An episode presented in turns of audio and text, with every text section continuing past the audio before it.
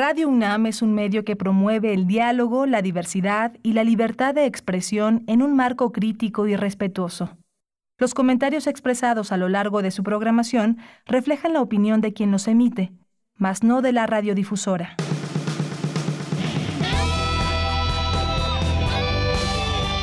Prisma RU. Relatamos al mundo.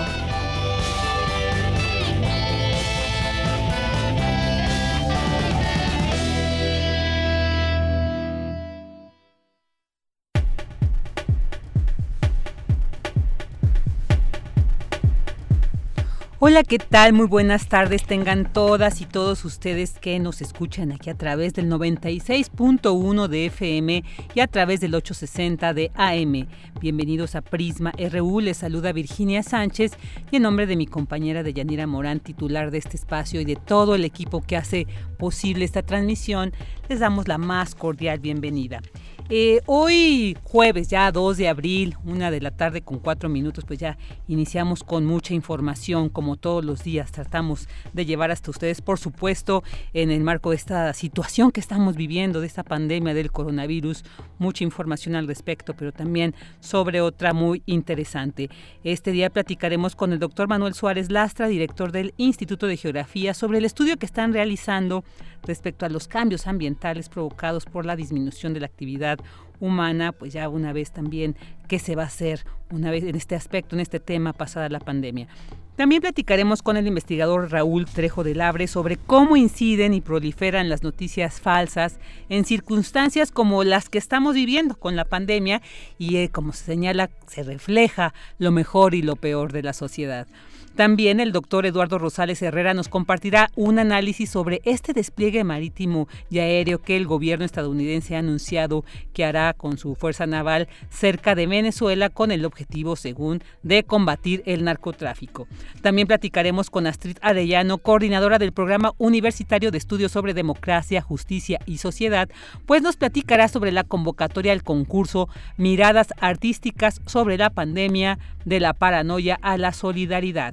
Nos enlazaremos hasta Argentina para platicar con la periodista del diario Clarín, Rocío, quien nos compartirá su testimonio de cómo se está viviendo la pandemia en este país. Ahí platicaremos con esta colega periodista. Tendremos la sección de Cinemaedro con el maestro Carlos Narro, la sección Las olas y sus reflujos con Cindy Pérez Ramírez y en Cultura Tamara Quiroz nos trae una entrevista con Antonio Zúñiga, director del Centro Cultural Helénico, quien hablará sobre las actividades que estará ofreciendo este recinto durante esta contingencia sanitaria. Bueno, quédese con nosotros durante estas dos horas aquí en Prisma RU, donde relatamos al mundo. Relatamos al mundo. Relatamos al mundo. Vámonos a nuestro resumen informativo en temas universitarios. La Red de Innovación Educativa lanza la página Recursos Educativos para Innovar la Docencia ante la contingencia sanitaria. Se busca facilitar la transición de estudiantes, profesoras y profesores a la enseñanza a distancia. Académicos de la UNAM exhortan a la población a no desprestigiar la, información sobre el COVID-19. Piden analizar y consultar fuentes confiables para no caer en datos falsos. La Facultad de Medicina presenta su página interactiva. Ofrecerá diversos cursos en línea y otros recursos. En temas nacionales, el presidente Andrés Manuel López Obrador afirmó que se dará prioridad a cuidar los empleos durante la crisis del coronavirus. En otro tema, el primer mandatario afirmó que el gobierno de Estados Unidos y su gobierno hicieron un trabajo de conciliación con los directivos de Constelación Brands para lograr un acuerdo tras la cancelación de la cervecera en Mexicali. El Banco de México subastará el próximo 6 de abril créditos en dólares por 5 mil millones de dólares a un plazo de 84 días, con la línea SWAP que le otorgó la Reserva Federal estadounidense y el gobernador de Guerrero, Héctor Astudillo, informó que las playas de Acapulco estarán cerradas a partir de hoy como parte de las medidas de precaución ante la pandemia de coronavirus. La venta total de vehículos ligeros se contrajo 25.5% en marzo pasado respecto al mismo mes de 2019, con lo que registró su mayor reducción en 127 meses, esto de acuerdo con información del INEGI. Temas internacionales, la cifra de solicitudes de subsidio por desempleo en Estados Unidos alcanzó la semana pasada la cifra sin precedentes de 6.64 millones, añadida a los 3.28 millones de la semana anterior, así lo informó el Departamento de Trabajo y nueve hospitales universitarios europeos advirtieron que se les agotarán los medicamentos esenciales para el tratamiento de enfermos del COVID-19 en cuidados intensivos en menos de dos semanas. Hoy en la UNAM, ¿qué hacer y a dónde ir? La Casa del Lago Juan José Arreola se une al programa Cultura UNAM en Casa y te invita a sumergirte en su programación virtual, donde podrás disfrutar de conciertos, exposiciones, talleres, ciclos de cine y arte digital. Recorre cada uno de sus rincones en el sitio oficial casadelago.unam.mx diagonal en casa. Disfruta de toda la oferta cultural de este recinto universitario y quédate en casa. Recuerda que en este periodo de emergencia sanitaria, lo importante es estar bien informado. Por ello, te recomendamos el especial La UNAM Responde, programa de televisión donde expertos y especialistas disiparán preguntas y dudas acerca del coronavirus COVID-19. Aquí encontrarás toda la información actualizada de este virus a nivel nacional e internacional, así como las medidas sanitarias que debes tomar para evitar un contagio. Sintoniza todos los días en punto de las 14.30 horas la señal de TV UNAM por el canal 20.1 de televisión abierta. En el verano de 1870, dos jóvenes terminan sus estudios de la universidad. Veinte años después, viven en circunstancias muy distintas. Uno de ellos, serio y visiblemente más viejo, se ha convertido en un alguacil federal. Su amigo, destruido y arruinado por la bebida, pero todavía en su sano juicio, es miembro de una asociación de agricultores que está involucrada en un conflicto. El reencuentro de estos dos amigos les traerá viejos recuerdos y una reflexión acerca de la vida. Esta es la premisa de la cinta La Puerta del Cielo, que se transmitirá hoy en punto de las 22 horas por la señal de TV UNAM, canal 20.1 de televisión abierta.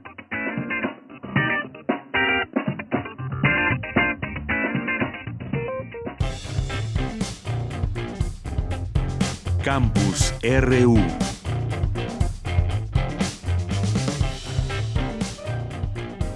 Una de la tarde con 11 minutos y ya nos enlazamos con Deyanira Morán. ¿Qué tal de ella que nos darás el reporte el día de hoy sobre esta situación de la pandemia del coronavirus aquí a nivel nacional e internacional? ¿Cómo te encuentras de ella? Buenas tardes. Muy bien, Vicky, muchas gracias. Y pues vámonos directamente a los números, justamente, como bien dices, para ver cómo va esta situación en México y también algunos aspectos internacionales, como el caso de la famosa prueba rápida, que ha habido mucha información sobre ello y mucha de esta información falsa. Pues directamente los números hasta este miércoles se reportó ayer eh, por la noche en México tenemos 1.378 casos positivos 37 personas fallecidas y los casos sospechosos de la enfermedad subieron a 3.827 por este nuevo coronavirus SARS-CoV-2 en México. Hace una semana hablábamos justamente en este espacio del uso de la tecnología y cómo esta puede ayudar en estos momentos donde enfrentamos una pandemia mundial. Y hoy ya hay una aplicación que ya podemos bajar para poder tener a la mano desde nuestro teléfono información útil y que se pueda hacer una un, un test también al respecto del COVID-19. Fue ayer en la conferencia ya acostumbrada de las 19 horas de la Secretaría de Salud ahí en Palacio Nacional que se hizo este anuncio de esta aplicación que se llama así COVID-19-MX y el objetivo será facilitar el intercambio de datos entre las autoridades de salud y la ciudadanía y en el que los usuarios podrán conocer si se encuentran entre los grupos de mayor riesgo de contraer la enfermedad. Así lo indicó Ricardo Cortés Alcalá, que es director general de promoción de la salud. Escuchemos parte de lo que informó. El objetivo de tener esta aplicación sería la de facilitar el intercambio de información entre la población y las autoridades eh, de salud eh, con un sustento científico e información validada para que el ciudadano a través de su teléfono móvil pueda intercambiar información con nosotros. Consideramos que como componente de comunicación de riesgos y promoción de la salud debemos, eh, tenemos la obligación de orientar a todos los ciudadanos que así lo requieran en el autocuidado con relación a sus síntomas que pudiera presentar la propia persona o algún miembro de su familia. Y pues eh, también a la hora que nosotros empezamos a dar los datos, se empieza a generar una base de datos que será muy útil para el, el, sector salud y también para nosotros como personas. Ahí también se va a dar la opción de marcar el 911 y la finalidad también de todo esto es llevar a cabo un autodiagnóstico. Esta aplicación fue desarrollada por la Dirección General de Tecnologías de, de Información de la Secretaría de Salud y ya está disponible para eh, teléfonos con sistema operativo Android y ya en los próximos días eh, se tendrá también dispuesto para la plataforma iOS. Y sobre el tema de las pruebas rápidas, que como te decía, ha sido también eh, mucha información la que vemos en, en las redes sociales sobre todo, hizo una aclaración el subsecretario de Prevención y Promoción de la Salud, Hugo López Gatel, y descartó que por el momento existan pruebas para diagnosticar COVID-19 de manera rápida. Ni Alemania, como se había dicho, usa estas pruebas rápidas eh, supuestas y también ningún país, tampoco ningún país de Europa o Estados Unidos. Hicieron una búsqueda en, países, incluso hasta llegar a Canadá, eh, con todas las relaciones que se tienen para tratar de informarse sobre estas pruebas y tampoco se está utilizando ninguna prueba de este tipo. La Organización Mundial de la Salud ha publicado que en este momento ninguna autoridad sanitaria ha acreditado este tipo de pruebas. Así lo dijo Hugo López Gaté. La Organización Panamericana de la Salud, Organización Mundial de la Salud, ha publicado, está disponible desde hace unos tres días, un eh, posicionamiento técnico explícito que dice, en este momento, ninguna autoridad sanitaria competente del mundo ha acreditado pruebas rápidas. Misterio resuelto, no hay pruebas rápidas útiles en este momento. Estados Unidos, el propio presidente de esta nación, ha hecho una presentación pública de un producto que se llama eh, Rapid Test. No confundir. Lo que él presentó, desde luego no me voy a referir a la marca, es un producto que tecnológicamente es idéntico en términos del mecanismo de la prueba. Es la reacción en cadena de la polimerasa, que es el estándar diagnóstico que usa México y que usa la mayoría de los países y que recomienda la OMS. No es una prueba rápida. Pues ahí deja claro que hasta el momento no se utilizan pruebas rápidas que se estén utilizando en ninguna parte del mundo. Y bueno, respecto a cómo está reaccionando la población con las medidas que se han señalado desde la autoridad, el funcionario dijo que se estima que se ha reducido la movilidad de 70 millones de personas en el país insistió que no ve necesario declarar un estado de excepción. En tanto, el presidente Andrés Manuel López Obrador dijo hoy por la mañana que la situación del COVID-19 es una crisis transitoria e insistió en que pronto vamos a salir adelante, pues el gobierno tiene capacidad para dar atención ante la emergencia sanitaria. Aquí sus palabras situación pasajera. Si quisiéramos ser eh, más eh, profundos, diría una crisis transitoria de salud pública incluiría también lo económico, crisis transitoria. Esto significa que vamos a salir pronto que no es una debacle, que son mucho más nuestras fortalezas. Bien, pues eso fue parte de lo que dijo por la mañana y además también señaló que el sector público se sigue preparando para ser capaz de enfrentar la situación y hay una reserva de hospitales también privados que puede significar un 20 a 25% de la demanda, por lo que hizo un exhorto a que los hospitales privados den prioridad a los enfermos por coronavirus.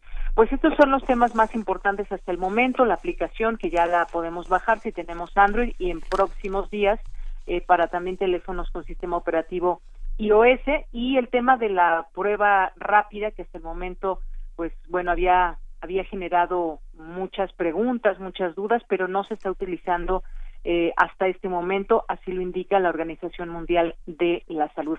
Pues hasta aquí mi reporte, Vicky. Muy buenas tardes. Muy buenas tardes, Deya. Muchas gracias. Nos escuchamos mañana. Claro que sí. Hasta mañana. Un abrazo. Hasta luego. Ahí la aplicación COVID-19 diagonal M, eh, no, más bien guion MX ahí para bajarla en nuestros sistemas operativos. Queremos escuchar tu voz. Nuestro teléfono en cabina es 55 36 43 39.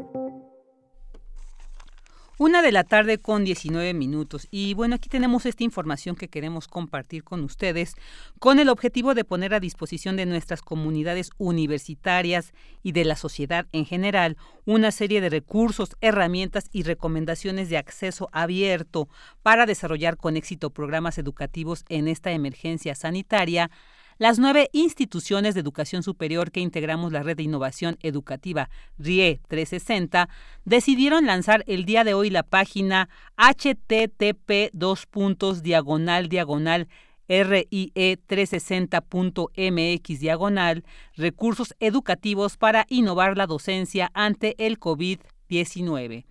Esto permitirá sumar esfuerzos para hacer más fácil y accesible la transición de estudiantes, profesores y profesoras a la enseñanza a distancia, compartiendo experiencias y mejores prácticas.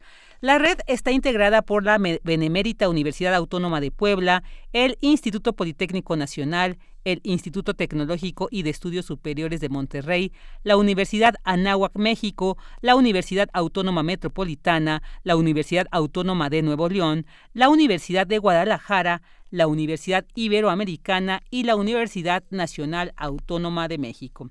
Ahí está entonces pues esta, esta página para que se pueda ahí pues tener este acceso a esta información.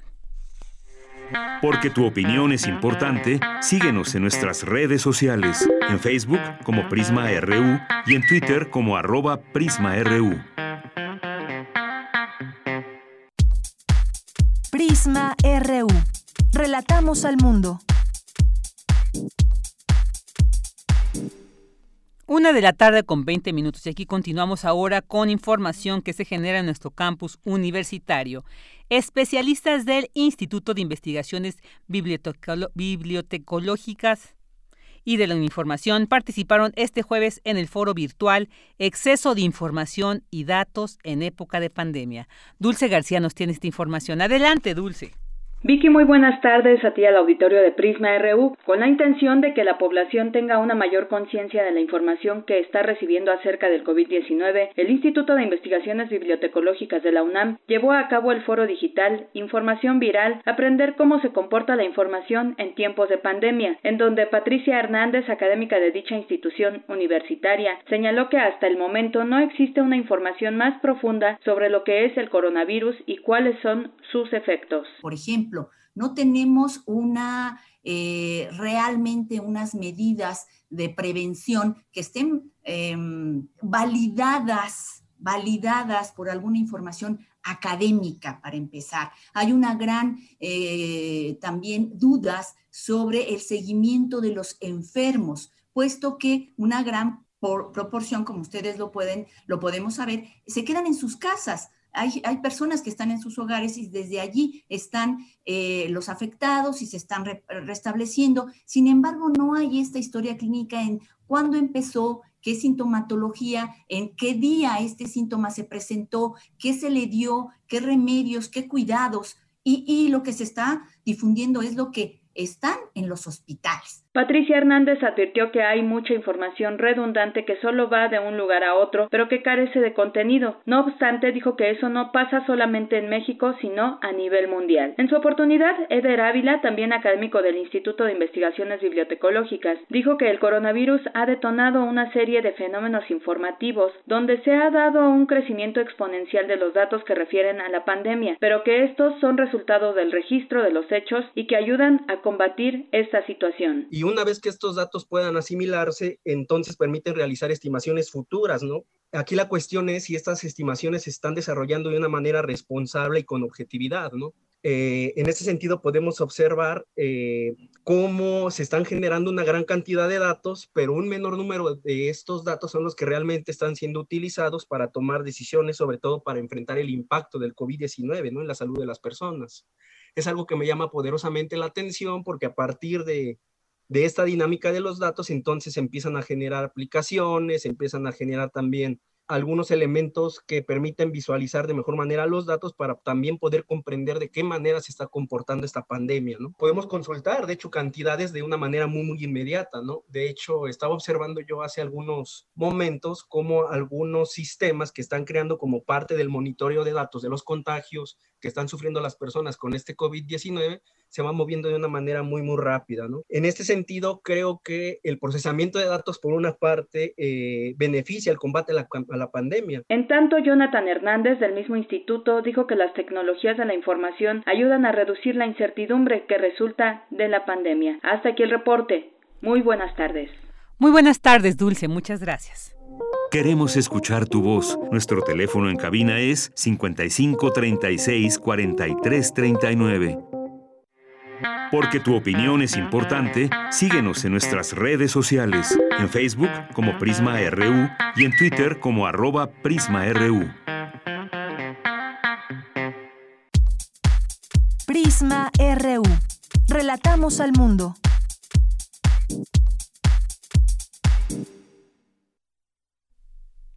Una de la tarde con 25 minutos. Y bueno, eh, tenemos aquí Ah, estamos aquí tratando de localizar al doctor Manuel Suárez Lastra que nos va a hablar sobre pues unos equipos de trabajo, ¿no? Fíjense que la Universidad Nacional Autónoma de México, pues no para, ¿no? Como hemos mencionado, como hemos compartido, además de todas estas actividades que las diversas entidades de nuestra, nuestra máxima casa de estudios, pues ha organizado para eh, integrarse en esta, digamos, cotidianidad alterada por esta contingencia sanitaria que nos, en la que nos encontramos, por esta pandemia que estamos viviendo en todo el mundo. Y bueno hay muchas actividades que se nos han ofrecido y que día con día pues hemos tenido a los encargados de las mismas aquí para que nos compartan y ahí tengamos estas opciones. También pues se ha insertado en las actividades sustantivas que coadyuven a enfrentar los retos del COVID para lo cual ha integrado tres grupos de trabajo con tareas específicas para atender las necesidades en materia de salud, medio ambiente e insumos. Y ya se encuentra en la línea con nosotros el doctor Manuel Suárez Lastra, director del Instituto de Geografía, quien nos va a hablar precisamente de este equipo de trabajo encargado de sobre los efectos ambientales, dedicando al estudio de los cambios ambientales provocados por la disminución de la actividad humana en el agua, el aire y el suelo, en la dispersión de contaminantes y eventual aumento de estos una vez pasada la pandemia. Pues para conocer con más detalles sobre este equipo de trabajo, ¿qué tal, doctor Suárez? Muy buenas tardes. Gracias por estar aquí en Prisma RU. Hola, muy buenas tardes. Este, muchas gracias por la invitación y un saludo muy este, afectuoso a ti y a todo tu auditorio. Muchas gracias. Doctor, pues cuéntenos sobre qué trata este equipo de trabajo. Son tres. Hoy vamos a escuchar sobre uno muy interesante, además, todos estos objetivos que ustedes están planteando. Sí, pues así es. Hay una iniciativa de parte de nuestro coordinador de la investigación científica para que se armaran estos este, tres grupos de trabajo eh, a mí me toca, junto con la doctora Telma Castro del Centro, del Centro de Ciencias de la Atmósfera, eh, coordinar el, grupo que está en el tema de ambiente. Eh, y lo que pasa es que vemos que hay para, pues, o sea, una oportunidad muy grande de generar nuevo conocimiento este, con, con, con la situación que estamos viviendo en torno al COVID-19.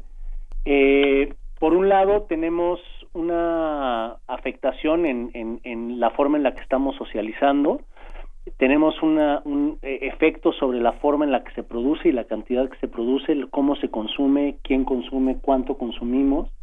Eso afecta la forma en la que se distribuyen los bienes, afectan las cadenas de valor, eh, afecta la movilidad este, de las personas, tanto la movilidad cotidiana como la movilidad este, regional e internacional y eso por supuesto tiene un efecto en cómo estamos emitiendo este cómo se, en, en, nuestras emisiones tanto al aire como al suelo como al agua entonces creemos que por un lado es muy importante este ver eh, cuáles, o sea, cómo eh, los usuarios de, los, de los diferentes sistemas físicos del ambiente, que serían este, fauna, vegetación y el ser humano, cómo estos usuarios nos vemos afectados positiva o negativamente por la situación este, de los cambios en, en, cómo estamos eh, en, en, los cambios en el ambiente que provoca este, los cambios económicos y sociales.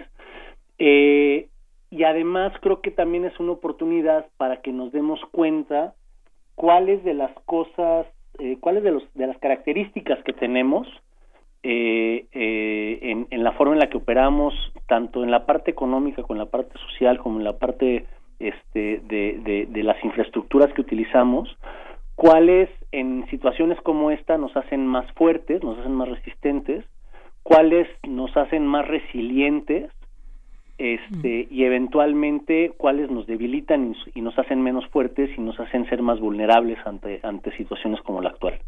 Claro, este, este trabajo es una, suena muy interesante, doctor, porque además es cierto, ¿no? O sea, esta pandemia, con todo lo malo, la preocupación que conlleva, también creo que es una oportunidad de replantear pues nuestra actividad humana y sus efectos y creo que pues este equipo de trabajo está muy enfocado, ¿no? Sobre todo a estos efectos ambientales y quisiera preguntar, ¿este repliegue humano que ahorita obligatorio eh, coadyuvará, permitirá realizar de mejor manera este estudio, me imagino. O sea, cómo, cuándo van a empezar, cómo está planteada, digamos, toda la lógica, la dinámica eh, para, para llevar a cabo todo este estudio. Pues eh, precisamente eh, hay que aprovechar este momento porque es un experimento no planeado. ojalá y podríamos decir que, que no sea que no se repita, pero pero al contrario, o sea, yo creo que vamos, o sea, son situaciones que se dan y que en situaciones como esta podemos aprender muchas cosas, ¿no?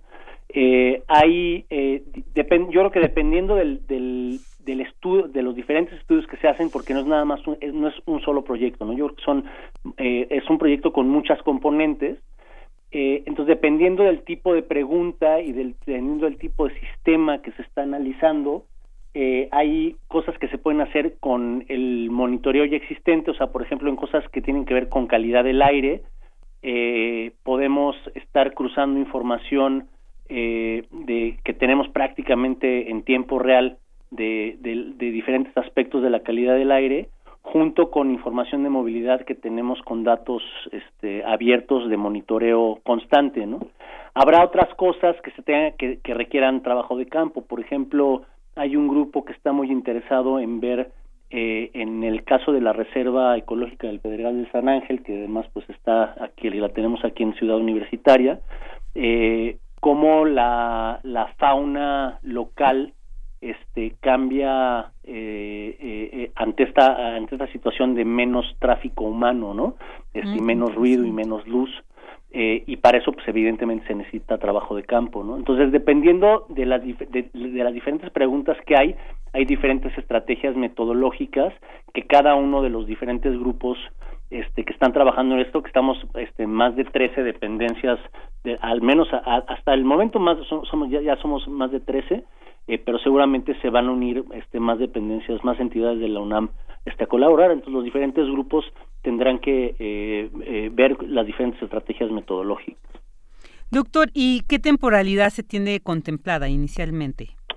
Pues también creo que depende del estudio, ¿no? O sea, esta no es una, a, diferencia de muchas otras acciones que está tomando la UNAM, que son para, para ayudar a resolver la emergencia que tenemos en este momento, este, eh, en el caso de estos proyectos son más a mediano plazo, ¿no? Son proyectos que, que van a tomar eh, dos o tres años, dependiendo del, del, o sea, que no son inmediatos, ¿no?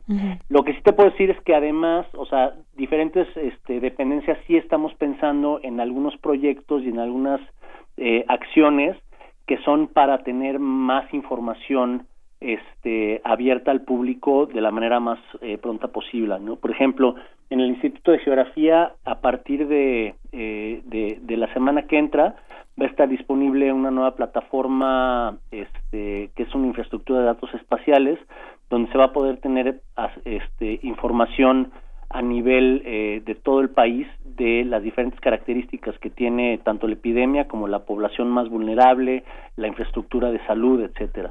El SIGA, este, que está en Morelia, tiene ya eh, una página que tiene información este pues prácticamente minuto a minuto sobre cómo se está desarrollando este la, la epidemia y además que este que tiene mucho material de, de, divulgación.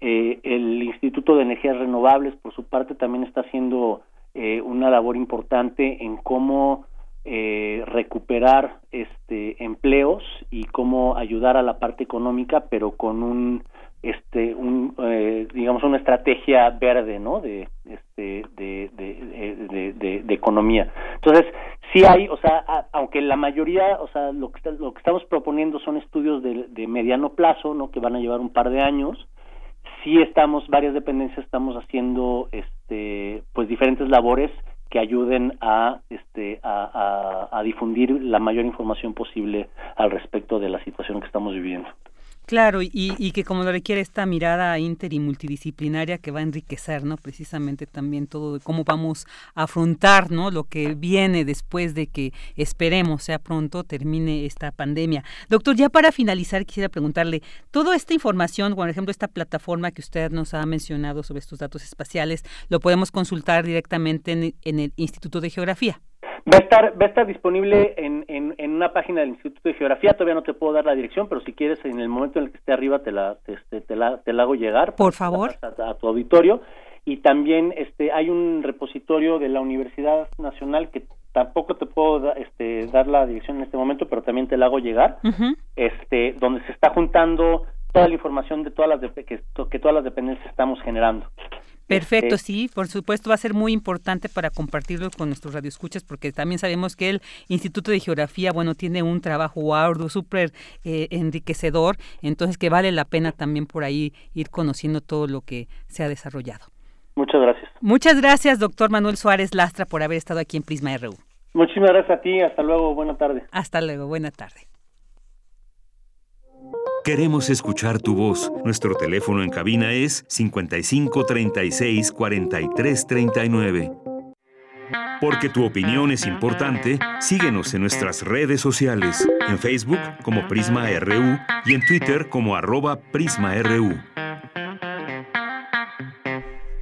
Una de la tarde con 36 minutos. Y bueno, en momentos como este, como estamos viviendo esta pandemia, donde pues mucha incertidumbre se genera no entre la población, nos preguntamos hacia dónde va, eh, qué está pasando, digamos, hay mucha información que a veces es difícil contenerla en unos solos medios y bueno, ahí se aprovecha a veces eh, esta situación para generarse noticias falsas que pues en vez de ayudarnos a, llevar, a sobrellevar estas situaciones, a veces generan mucha confusión, mucho, mucho desencanto y creo que pues eh, es un tema muy interesante y quién mejor para platicar sobre esto que Raúl Trejo del Arbre, el gran investigador del Instituto de Investigaciones Sociales. ¿Qué tal, Raúl? Muy buenas tardes. ¿Qué tal? Eh, son muy amables. ¿Qué tal? Muy buenas tardes, Virginia. Gracias. Muchas gracias por estar aquí. Pues sí, estas noticias falsas que como tú bien dices, en crisis como estas reflejan lo mejor y lo peor de la sociedad. ¿Qué nos puedes decir al respecto sobre estas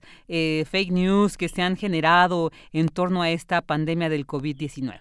Bueno, las noticias falsas siempre existen, las hay desde que la humanidad se empezó a comunicar, pero sobre todo se desarrollan cuando hay confusión y cuando hay miedo y estamos ahora ante un acontecimiento rodeado de incertidumbre, nadie sabe si se va a infectar o no, nadie sabe cuánto va a durar con certeza esta pandemia y estamos ante un asunto que como nos afecta a todos, nos atemoriza a todos. Yo creo que hay tres tipos de noticias falsas. En primer lugar, la de las versiones que surgen relacionadas con la pandemia y que son eh, a la postre se verifican o se comprueban como no ciertas. Por ejemplo, que va a haber un avión que va a fumigar la ciudad y que esto va a resolver el problema o que van a cerrar algunos comercios y resulta que no es cierto. En todo el mundo han prosperado noticias de ese tipo. En segundo lugar, y esto es lo que empieza a ser realmente literalmente dañino, las versiones de descubrimiento de medicamentos o de remedios milagrosos que de pronto nos entusiasman porque todos quisiéramos que ya hubiera una solución a esta expansión del virus. La idea de que eh, tomando algunas vitaminas o una agüita de limón o un eh, combinado de frutas eh, la gente se hace inmune al virus llega a ser muy dañina porque son propagadas por personas que tienen ascendencia sobre otras de personajes públicos conocidos, un sacerdote de pronto que ha tenido cierta notoriedad pública nos sorprendió el fin de semana recomendando un jugo.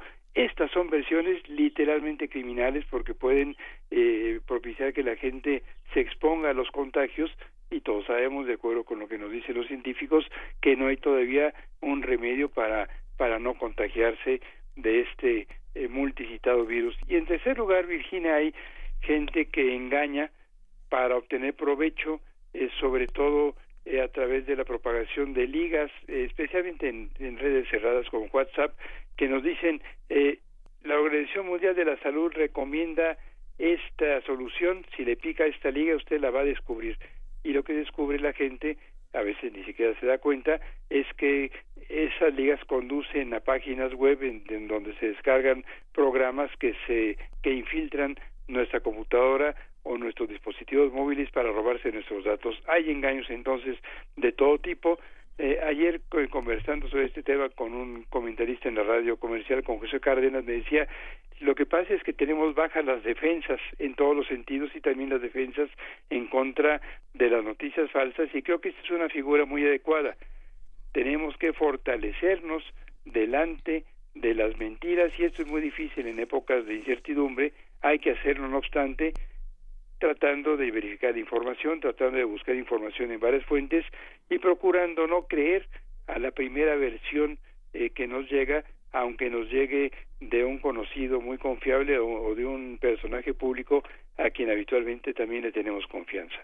Claro, esto e, es muy cierto. Estas tres eh, variantes de estas versiones es muy interesante, ¿no? Cómo las detallas. Sobre todo, por ejemplo, esta de los descubrimientos contra enfermedades, ¿no? Que ahí ha corrido porque, pues esto puede conllevar a que mucha gente delegue eh, este cuidado, ¿no? O sea, o sea, se enfoque más a, reproducir o atender esta falsa información y deje de un lado los cuidados que ya se han establecido, incluso por las autoridades sanitarias que debemos de llevar, ¿no? O sea, se confía, ¿no? Encontramos como estos placebos para desatender esto y pone en riesgo el que, por ejemplo, en este caso se crea que tomando un té ya nos hace inmunes al, virus y podemos salir a la calle. Entonces ahí estamos rompiendo precisamente con un cuidado que, se requiere. Entonces yo creo que esto es, es muy interesante. Y además también, Raúl, que quisiera preguntarte, eh, eh, algo que también esta información que a veces se da de boca en boca y que ahí se va como deteriorando, digamos, la, la, lo fidedigno que pudiera ser este información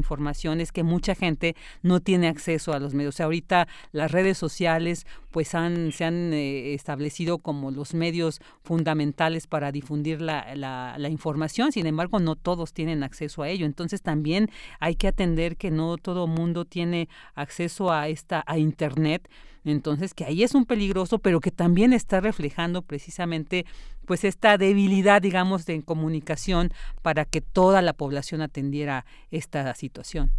Bueno, en este evento los, los medios tradicionales han sido, yo creo que definitivamente desplazados por las redes sociodigitales.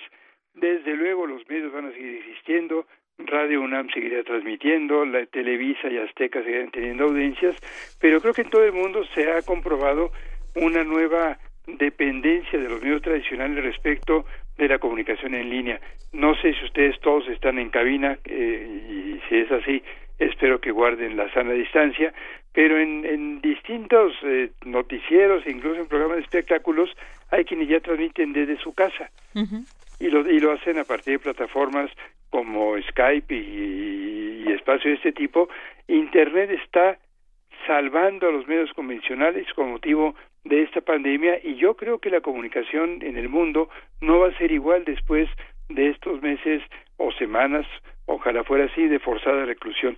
Hay muchas cosas que van a cambiar en el mundo, comenzando por la economía, que se va a desplomar, y aquí está, el, yo creo, el principal motivo de inquietud que deberíamos tener todos y de actuación eh, en nuestro país y, en el mundo en general, pero también la comunicación, la comunicación va a ser diferente después de este asunto que yo creo que no es solamente un acontecimiento histórico, yo le estoy llamando esto un metaevento que va a ser un inusitado en el tiempo que nos toque vivir a muchos de nosotros, porque nunca hemos estado ante un acontecimiento que se mete en todos los intersticios del tejido social y en todos los asuntos de nuestra vida cotidiana. No hay tema que no sea afectado por este evento y también la comunicación que está encontrando nuevas formas de llegar a la gente. El gran problema es que estamos en, eh, en este metaevento careciendo en muchos casos de las capacidades de verificación, de contraste, de promoción de la diversidad y de responsabilidad que suelen tener o debieran tener los medios de comunicación.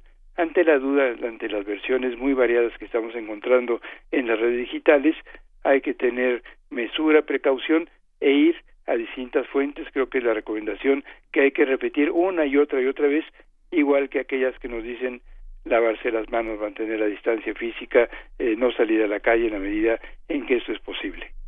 Claro, claro, Raúl. Y, y, bueno, desde tu experiencia, que sabemos eres un gran conocedor sobre este tema, eh, quisiera pedirte también porque eh, efectivamente las redes digitales, ¿no? Ahorita están, son como el medio casi, casi que más utilizamos, pero cómo filtrar la información para llegar a la verídica, cómo, cómo podemos hacer toda esta eh, discernir, ¿no? Entre cuál es la información falsa, porque a veces hay una que está muy bien elaborada, ¿no? Que la lees y, y hasta tiene citas y todo y pareciera que sí puedes confiar en ella y después ya vas que no. Pero ¿cómo tú nos sugieres que podamos ir filtrando esta información que nos está llegando, sobre todo en un momento como este? O sea, la pandemia no es cualquier cosa, esto que estamos viviendo. Entonces yo creo que sí tenemos que tener mucho cuidado en qué información estamos eh, pues percibiendo, estamos recibiendo. Yo creo que hay que refrenar nuestra emoción o nuestra indignación o nuestro miedo antes de retuitear o de reenviar en cadenas de, de mensajería eh, cerrada eh, informaciones que nos llaman la atención.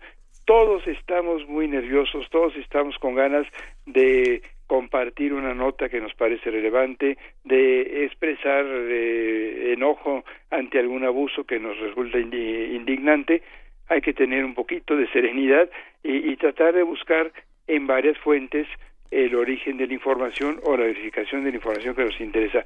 Por ejemplo, hace rato encontré una información que parece muy promisoria que dice que eh, un grupo de médicos de la Universidad de Pittsburgh están encontrando una posible vacuna. Cuando yo encontré que un escritor eh, que respeto mucho dio a conocer este asunto, dije, ¿será cierto o no? Y me fui a la fuente y entré a la página de esta universidad eh, estadounidense eh, y encontré que es una noticia cierta. Se dice que varios médicos encontraron un posible remedio y hay que decirlo con toda la precaución que esto amerita, esto está apenas en una etapa experimental y hasta que no encontré la página de esta universidad le di retweet a esta información diciendo ojalá que esto sea cierto. Eh, bueno, no no no no me pongo como paradigma de precaución, todos nos equivocamos al reenviar este tipo de informaciones, hay que ir a las fuentes originales o a esperar un ratito o buscar si esta información ha sido verificada por los profesionales de ese trabajo que son los periodistas que en sus redacciones o en casa están tratando de cotejar, de verificar las noticias. Como decía un clásico de los cómics, hay que tener paciencia y serenidad y un poco de resignación ante esta tormenta de informaciones en, en medio de la cual estamos más aún que estamos conectados todo el día al celular o a la computadora. Claro, ahí está. Muy bien, Raúl, pues muchísimas gracias por esta recomendación, por esta reflexión que sobre este tema. No hay que creer en estas noticias inmediatamente, no hay que retuitear todo lo que lo que nos llega, hay que informar, hay que tratar de ir casi casi hasta el origen de dónde surge esta información. Muchísimas gracias, Raúl Trejo, por haber estado con nosotros. Por interesarse en ese punto de vista. Buena suerte y, cuídense mucho. Igualmente, muchas gracias. Raúl Trejo del Arbre, investigador del Instituto de Investigaciones Sociales. Vámonos a las breves internacionales con Ruth Salazar. Internacional RU. El número de contagios por coronavirus a nivel mundial se acerca al millón este jueves. mientras que la cifra de muertes ronda ya las 50.000. Actualmente son Estados Unidos, Italia, Francia y España los países más afectados, aunque las autoridades chinas tuvieron que aislar un condado de 600.000 habitantes en la provincia de Henan ante la preocupación de una segunda oleada de contagios. La Comisión Europea presentó una propuesta para hacer frente a los despidos masivos que está provocando el coronavirus. La idea es crear un fondo de 100 mil millones de euros que funcionará mediante un sistema de préstamos que estarán garantizados por todos los Estados miembros el presidente de Rusia, Vladimir Putin, declaró no laborables todos los días de abril para contener la propagación del coronavirus COVID-19 y prometió además ayudas financieras a las empresas para que puedan pagar a sus empleados.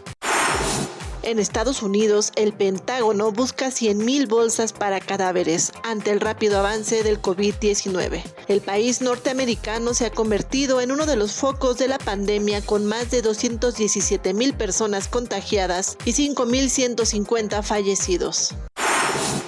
Y precisamente en Nueva York, epicentro de la pandemia en Estados Unidos, se registra este jueves un total de 2.373 fallecidos, 432 más que ayer, mientras busca alternativas para paliar la escasez de respiradores que al ritmo actual de ingresados podrían agotarse en los próximos seis días, según el gobernador Andrés Cuomo.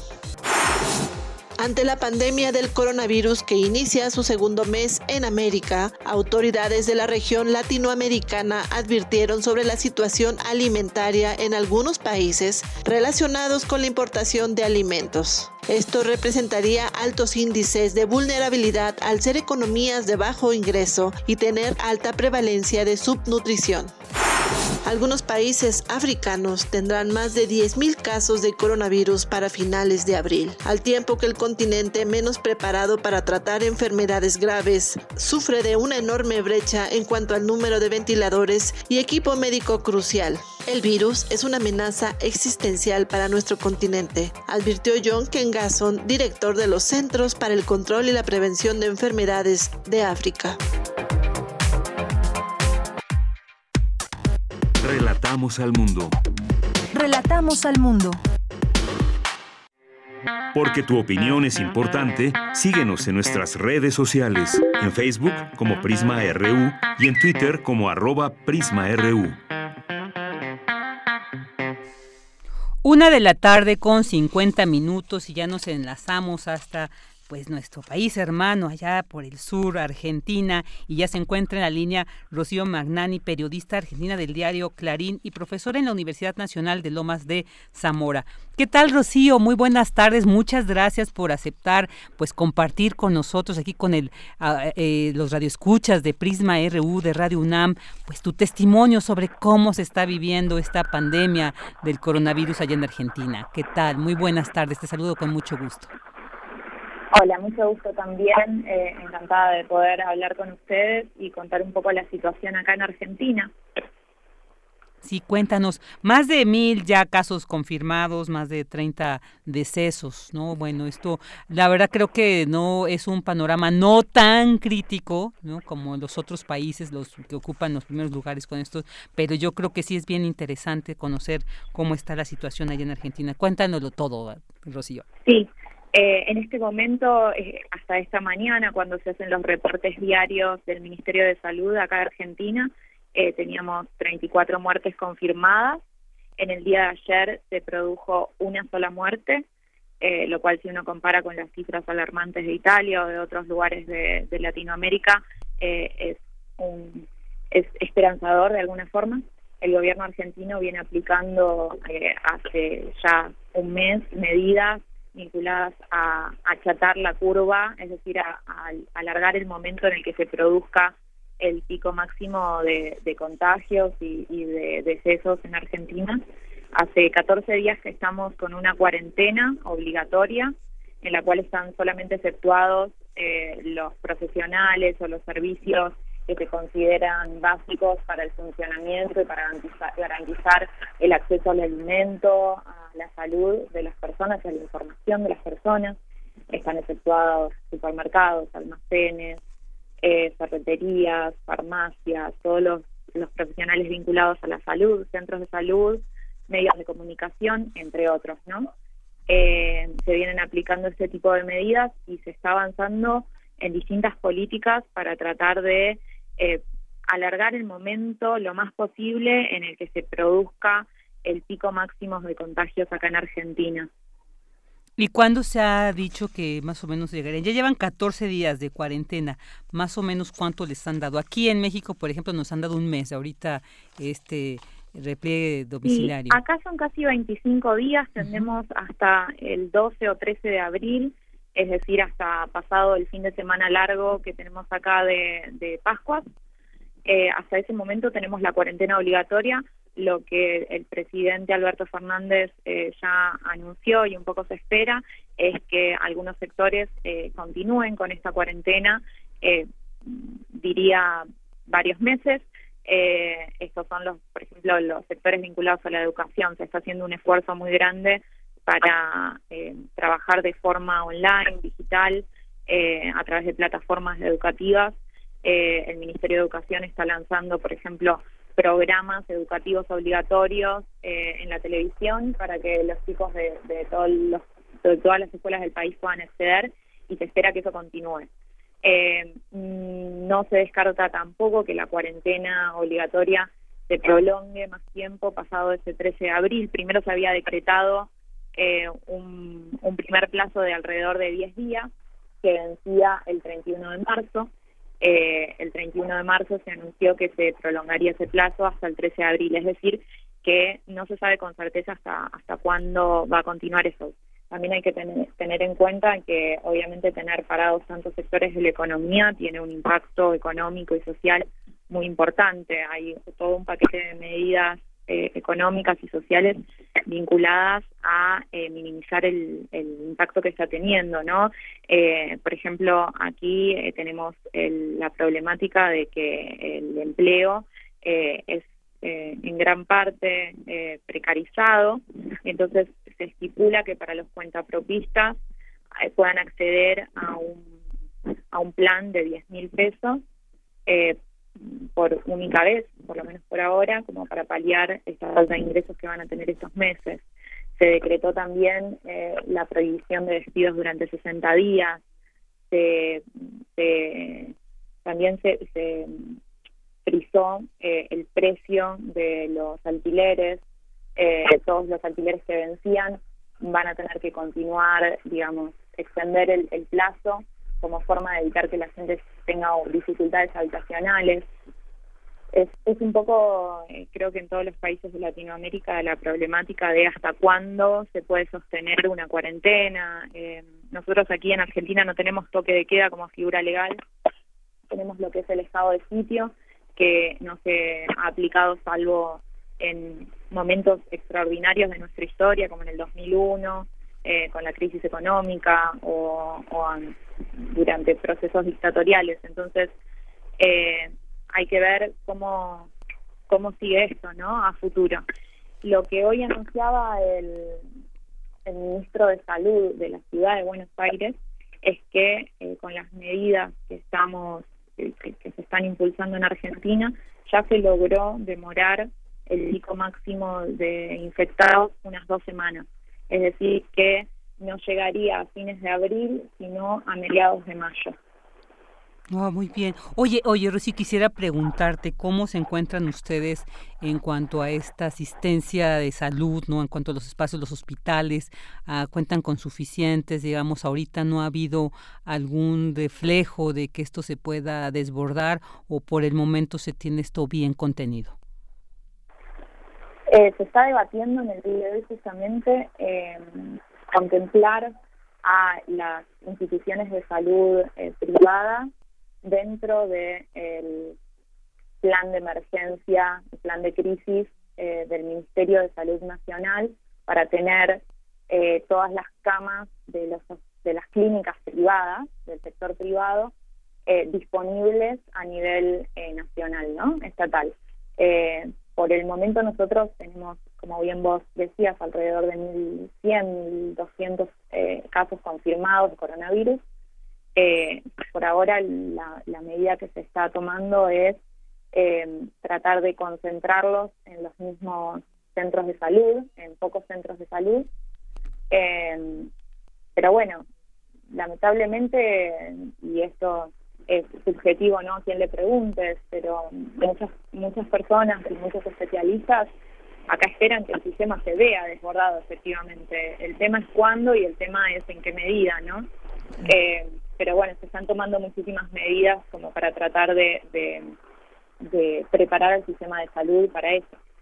Muy bien, Rocío, pues ya para terminar, eh, quisiera preguntarte cómo fue la respuesta de la población desde que ya se declaró pues esta el inicio de esta cuarentena, digamos, si fue acatada eh, esta decisión, esta orden por la mayor parte de la población o hubo cierta resistencia, claro, como es entendible a veces por este sector laboral informal que a veces pues tiene que resistir lo más que se pueda, ¿no? En las calles, pero en general, ¿cómo fue la respuesta de la población? No, la respuesta de la población eh, fue altamente favorable a la medida de cuarentena.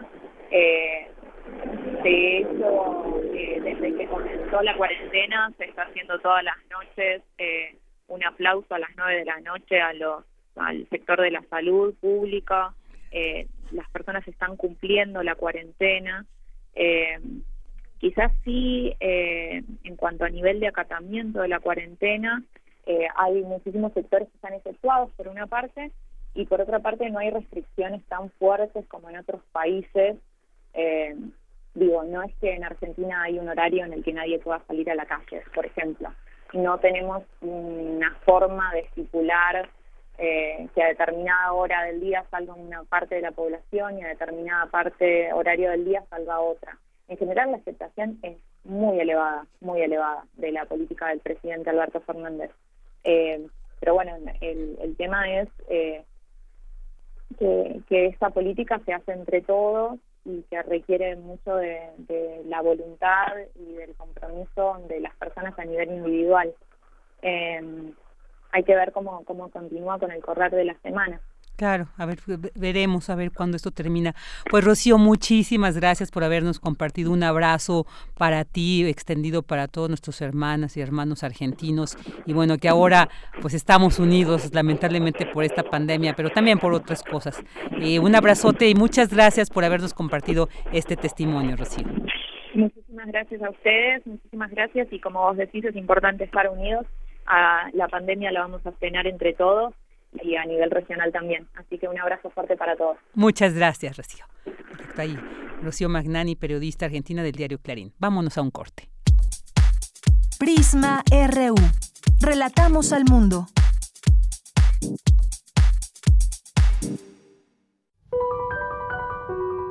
La palabra es la ruta y la guía es el compás. Ningún poema está completo sin una buena plática. Escucha los ejemplos más relevantes de la poesía a través de la voz de sus autores en Al compás de la letra, un espacio para la creación literaria con María Ángeles Comezaña. Todos los jueves a las 18 horas por el 96.1 de FM. Hay libros no impresos que viven en boca de sus autores. Radio UNAM Experiencia sonora.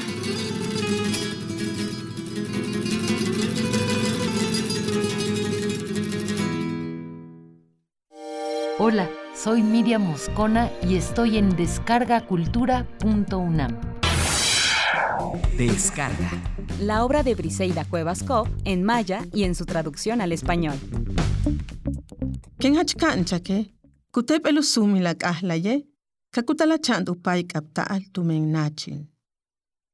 En lo más alto, se rompe el hilo de tu memoria y te sientas a presenciar cómo lo posee la distancia. Escuchar es libertad. www.descargacultura.unam.mx Esto no puede ser así. O se es o no se es. ¿En serio quieres meter a Shakespeare en esto? Es que no tiene sentido. Hasta su nombre lo dice. No tiene nada que ver con eso. Ya te dije que si no tiene queso, no es quesadilla. Oiga, no me digo si su quesadilla va a ser con queso o sin queso. Es de ley defender la quesadilla sin queso hasta con los dientes. Así como conocer la nueva ley de participación ciudadana. Ejercer tus derechos es de ley. Conoce más en www.iscm.mx. Instituto Electoral Ciudad de México. Con participación todo funciona.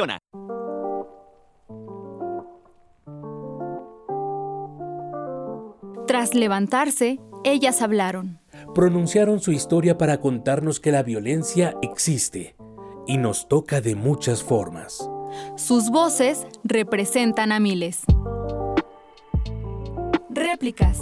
Testimonios de mujeres receptoras de violencia una producción de Radio UNAM y el Centro de Investigaciones de Estudios de Género. Transmitido en 2009. Escúchalo a partir del 1 de abril a las 10 horas por el 96.1 de FM.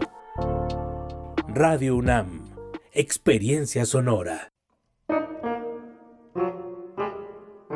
Cuando de verdad queremos a una persona, hay que aceptar la parte de misterio que hay en ella, porque por eso es por lo que la queremos. Patrick Modiano. Radio UNAM, Experiencia Sonora. Relatamos al mundo. Relatamos al mundo.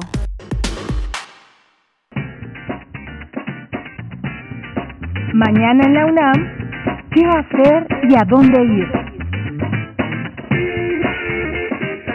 Para este periodo de distanciamiento social, el Museo Universitario Arte Contemporáneo lanza su programa en línea MUAC Donde Estés, que concentra la oferta del museo con nuevos contenidos digitales, como recorridos por las exposiciones, tutoriales de talleres artísticos para realizar en casa, así como el acceso a materiales audiovisuales con contenidos de arte contemporáneo. Este material estará disponible en la página web del museo www.muac.unam.mx, en sus redes sociales y en otras plataformas digitales.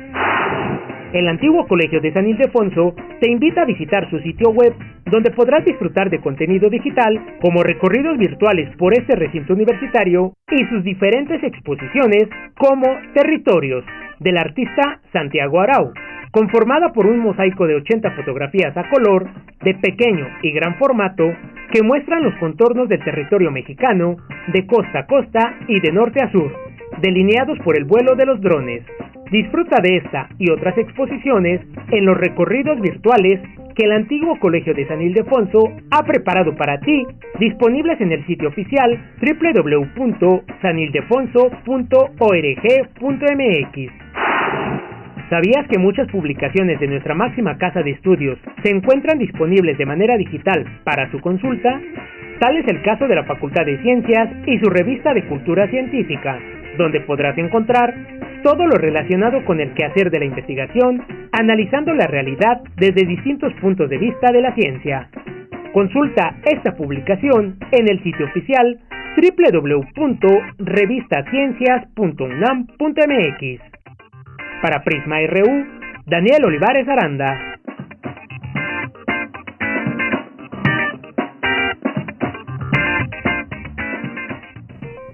Dos de la tarde con seis minutos, ya nos encontramos en esta segunda hora de Prisma RU. Muchas gracias a quienes se hacen presentes a través de nuestras redes en Twitter, arroba Prisma RU y en Facebook como Prisma RU.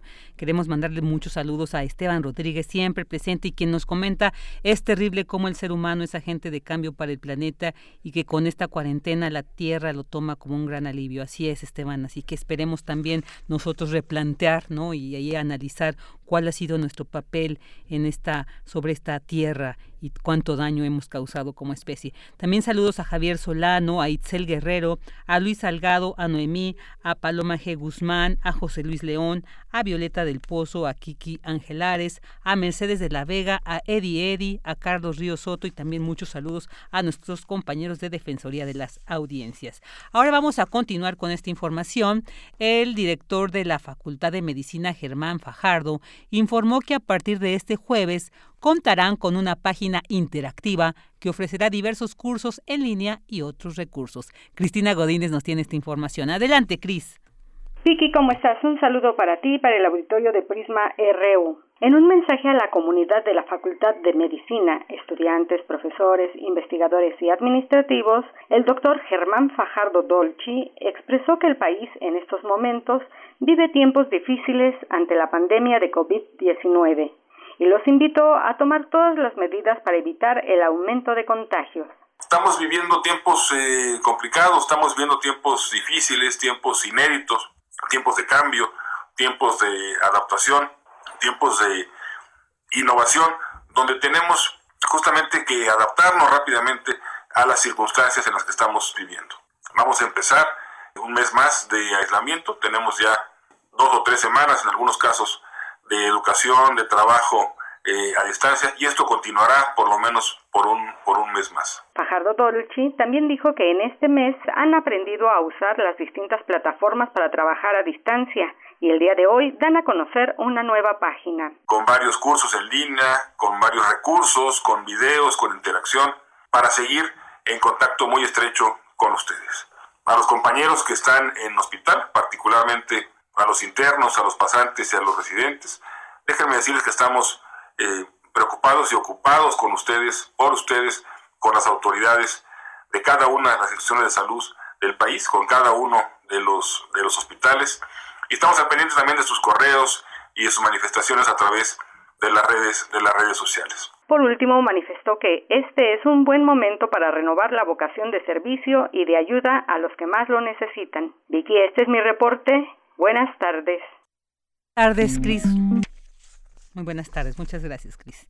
Ahora vámonos con la sección de las olas y sus reflujos, que esta vez Cindy Pérez Ramírez nos trae sobre información del trabajo equitativo en el lugar durante la contingencia por COVID-19 y esto es una plática con la presidenta de InMujeres.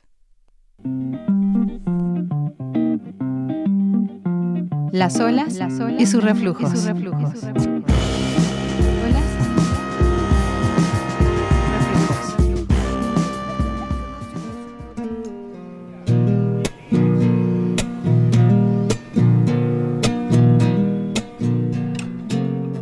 Bienvenidas y bienvenidos a una emisión más de Las olas y sus reflujos aquí en Prisma RU. Hoy en la entrevista tendremos a la presidenta del Instituto Nacional de las Mujeres para platicar con nosotros acerca de la distribución equitativa de los trabajos del hogar en época de contingencia. Tendremos recomendación cinematográfica y los avances jurídicos. Iniciamos.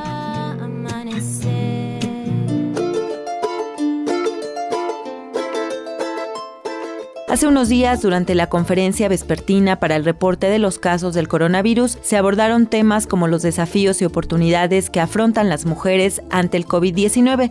Uno de ellos fue el de los cuidados y la redistribución equitativa del trabajo en el hogar.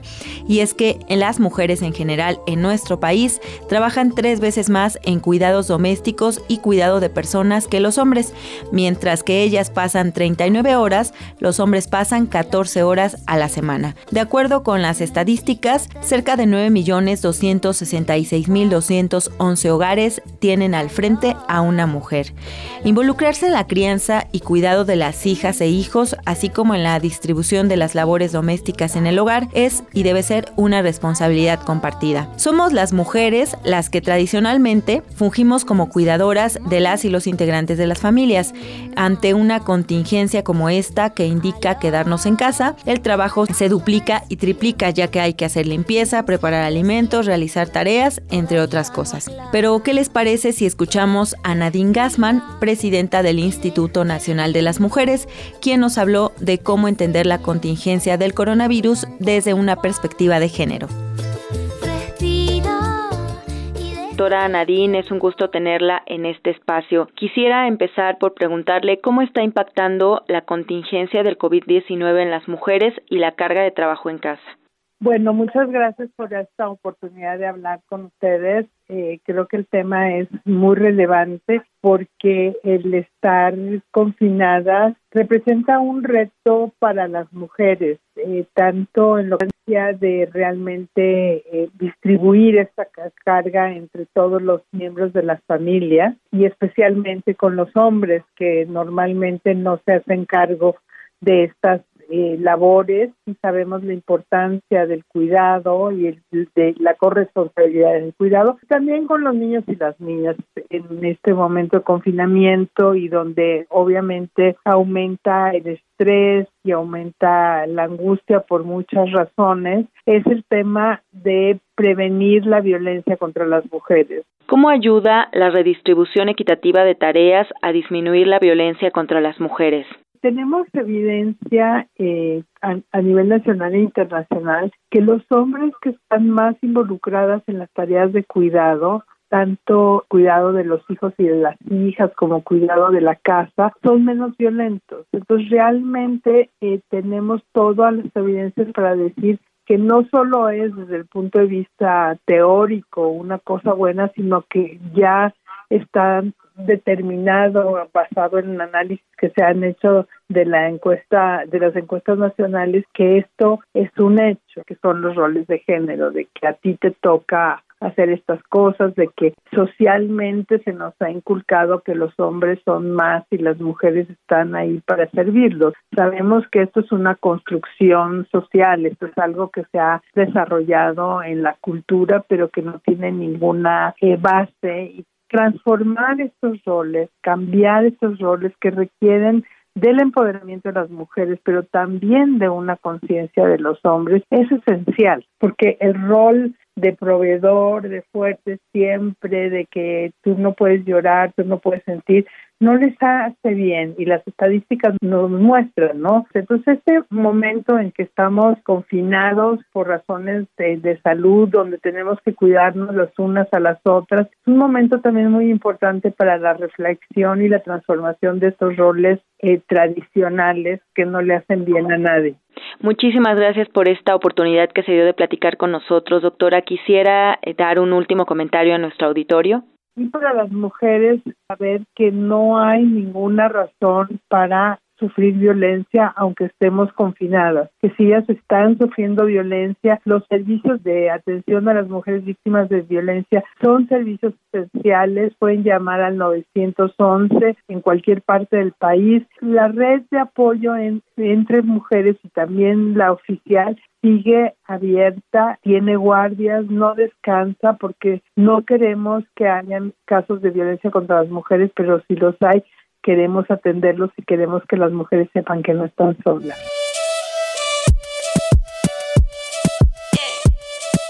Esta semana les recomendamos la película La Fuente de las Mujeres, de Radu Mijailiano. La obra narra la historia de las mujeres de una aldea africana que arman una huelga para conseguir que los hombres compartan con ellas la tarea de ir a buscar agua a un manantial en la montaña.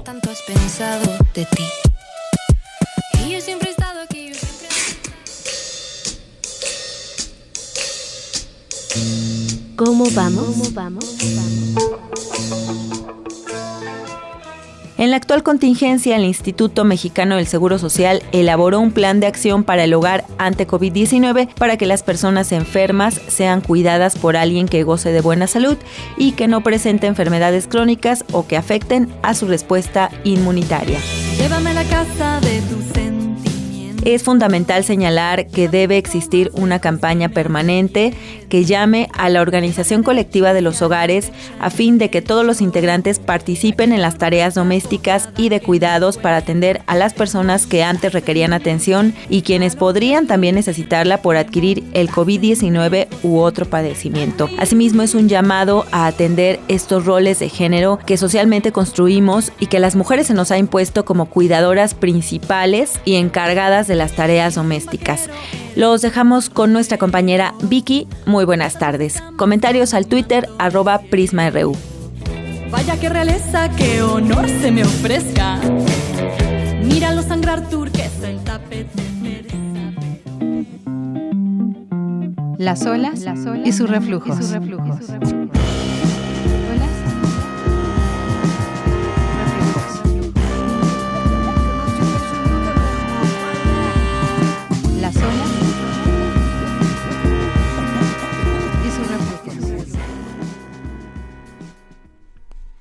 Dos de la tarde con 17 minutos, ahí muy interesante este tema de las olas y sus reflujos ahí para que también los compañeros, ahora que estamos en esta cuarentena, pues también reflexionen y ya se integren de una manera más participativa en estos cuidados y labores de la casa. Y bueno, ahora vámonos con este tema que, bueno, eh, ayer ya se anunció Estados Unidos, el gobierno estadounidense anunció que ya lanzó la operación antidrogas, ¿no? Que reconoce como la más grande de Occidente y que se va sobre todo contra el régimen venezolano que dice se beneficia del narcotráfico. Para analizar sobre esta situación, qué implica esta operación, ya tenemos en la línea al doctor Eduardo Rosales Herrera, él es académico e internacionalista de la Facultad de Estudios Superiores Acatlán. ¿Qué tal, doctor Rosales? Muy buenas tardes, gracias por estar aquí en Prisma RU. Muy buenas tardes, eh, saludos y abrazos para usted, para el equipo y para toda la audiencia. Muchas gracias, lo recibimos con mucho gusto y también pues ya aquí queriendo conocer su, su reflexión, su análisis, esta situación además en un momento muy crítico. Estamos viviendo una pandemia a nivel global y Estados Unidos ahora eh, despliega esta fuerza naval con aérea, marítima, cerca de las aguas de Venezuela porque dice va a combatir el narcotráfico. ¿Qué nos puede decir al respecto, doctor? Bueno, eh, si me lo permite muy brevemente. Por supuesto. Tendríamos que hacer referencia, pues, cómo está la situación en este momento en Venezuela. Cuatro o cinco datos nada más para darnos una idea. Una economía que, pues, como ya se ha venido repitiendo desde hace mucho tiempo, registra eh, registra tasas mensuales de más del 50% de inflación, es decir, se encuentran en una hiperinflación pues prácticamente permanente. Eh, las reservas internacionales, pues solo le quedan a, Venezuela algo así como 4.620 millones de dólares, pero además en oro, que es pues la tenencia más baja en 75 años. El Producto Interno Bruto, bueno, pues de 2013 a la fecha acumula una caída de entre el 50 y 60%, y pues desde luego ello ha ocasionado que pues dos tercios de los hogares venezolanos no tengan dinero para comprar pues la canasta básica de alimentos. De migración ni qué decir más de cuatro millones de venezolanos han salido de ese de ese país. Un segundo elemento que yo creo que valdría la pena también señalar es que pues Venezuela se encuentra bajo fuertes sanciones sanciones este eh, económicas por tanto de Estados Unidos la, de la Unión Europea básicamente pues por violar según las acusaciones en estos en estos dos eh, países y regiones pues por violar derechos humanos el estado de derecho y la erosión de las instituciones democráticas.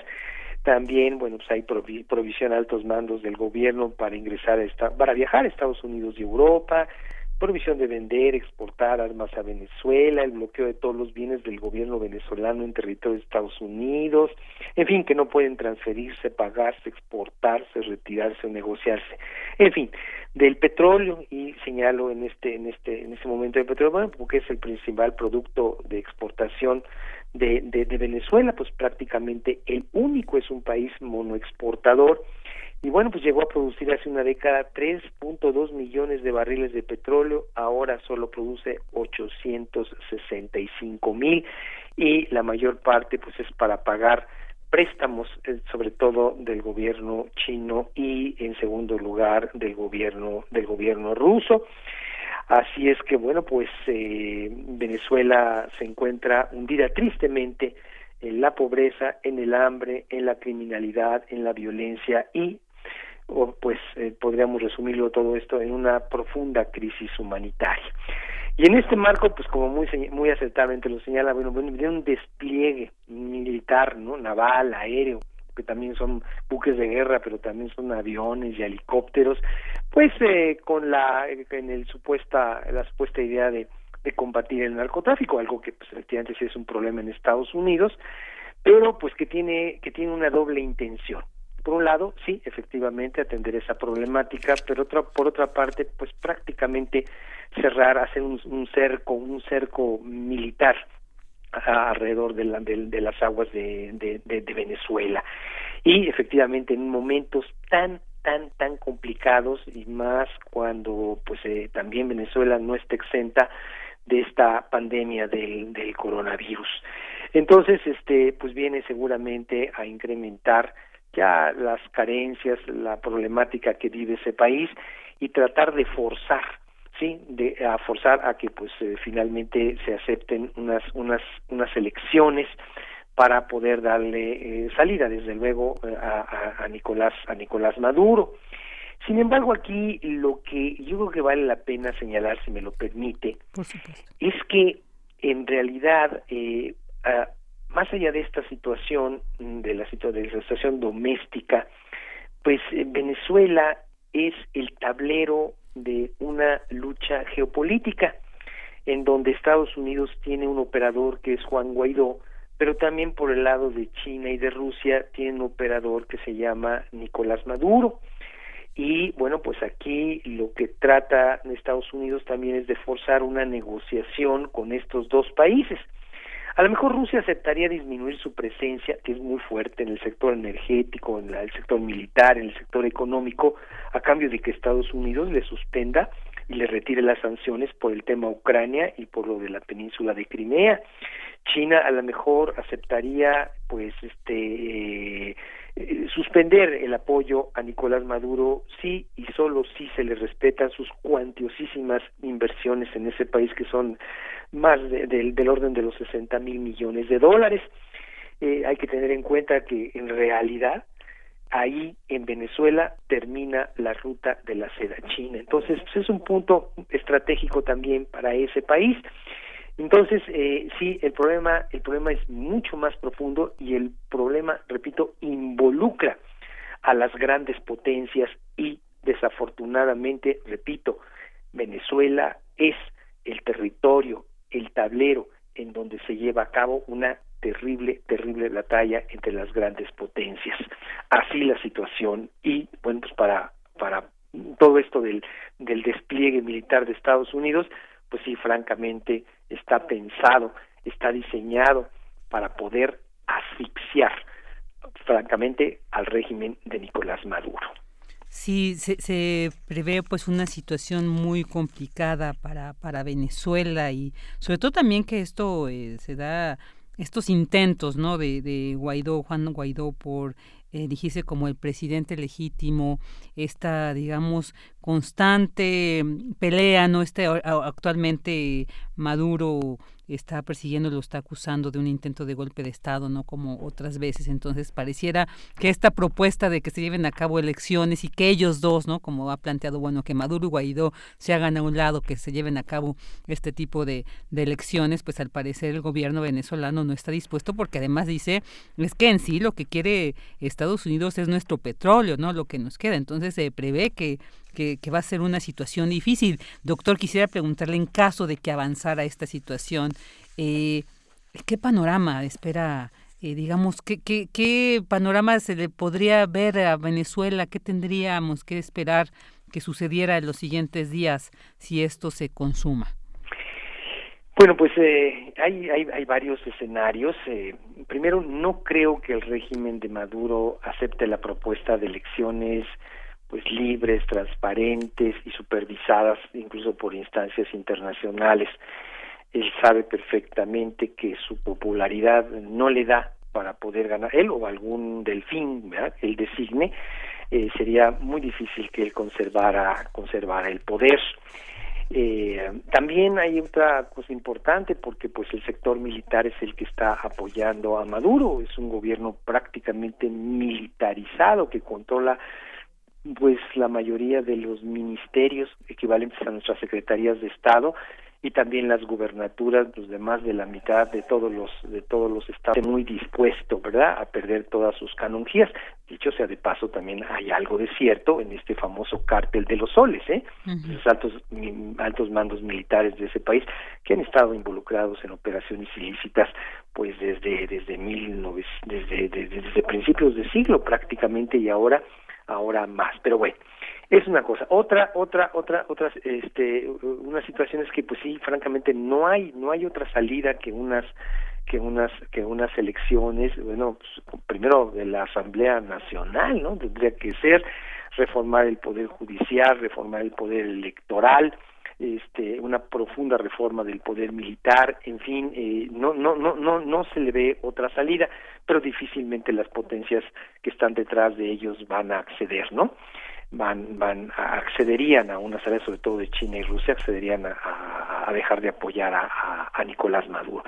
Ahora, difícilmente también, y esto hay que señalarlo, difícilmente podría haber una intervención militar de Estados Unidos en esa zona.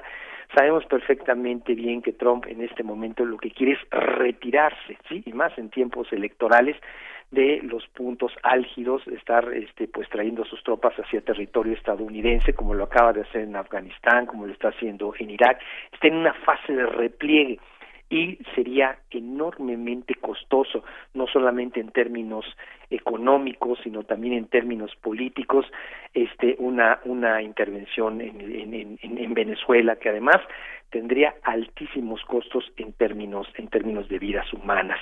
Aquí el punto es que bueno, pues este eh, lo que estamos viendo es entre las élites políticas venezolanas, entre las grandes potencias, pero los grandes olvidados es la población, la población venezolana que está padeciendo, bueno, ¿qué le puedo decir? Todos lo sabemos, tiempos extremadamente complicados. Entonces, bueno, eh, en el corto plazo no creo, no creo que haya algún tipo de negociación y de solución, porque ambos bandos están prácticamente cerrados, están cerrados a la negociación y a ceder espacios de poder. Bueno, sobre todo en el caso de, Nicolás Maduro, lo que pues solamente augura tiempos más complicados, repito, sobre todo para esa población que bueno, pues está está padeciendo lo inenarrable, sinceramente. Claro, y, y como bien plantea, doctor, yo creo que tenemos que estar muy atentos para este proceder, esta, este análisis en esta cuestión geopolítica, porque, como usted bien menciona, China y Rusia no juegan un papel muy fundamental en esta situación, entonces también tendremos que esperar a ver cómo se mueven estas piezas en este tablero y de cómo responden estos países ante esta amenaza. Y para terminar, eh, doctor, también quisiera preguntarle, incluso se habla de que no solo Venezuela, sino también incluyeron a México no dicen que son eh, somos como también los cárteles mexicanos son están como en su objetivo. Esto se consideraría una amenaza. Digo sabemos que la relación de México con Estados Unidos es muy diferente a la que se tiene con Venezuela pero bueno ahí está el muro ahí están los aranceles ahí está la cuestión de la migración como que ha sido eh, esta parte ¿no? por la que de repente quiere presionar el gobierno estadounidense. Esta operación tendríamos también como México que estar atentos a que se sobrelle o estar como en este momento no creemos que estemos ahorita como entre los objetivos centrales. Eh, bueno, eh, México es eh, siempre un punto de atención por parte de Estados Unidos, sobre todo en estos temas, ¿no? Tan tan tan complicados. Eh, yo creo que en este caso hay que también leer este despliegue militar como parte de toda esta eh, campaña electoral por parte de Donald Trump. Él sabe muy bien que, bueno, pues ahorita está la, la, la atención en el problema del coronavirus, que es muy grave allá en Estados Unidos, y también eh, tiene que tender cortinas de humo, también tiene que dar noticias que traten de distraer de alguna manera el foco de atención eh, repito, distraer la atención pública de su país y estar también mostrando que en otros frentes tiene la mano dura, ¿no? Y este este despliegue precisamente es mostrar ese músculo, esa decisión, esa esa esa esa, esa firmeza en tratar de combatir una problemática pues que efectivamente es muy grave en Estados Unidos, pero que ellos nunca han querido reconocer que el origen del problema son ellos mismos como el principal país consumidor de drogas en el en el planeta Tierra.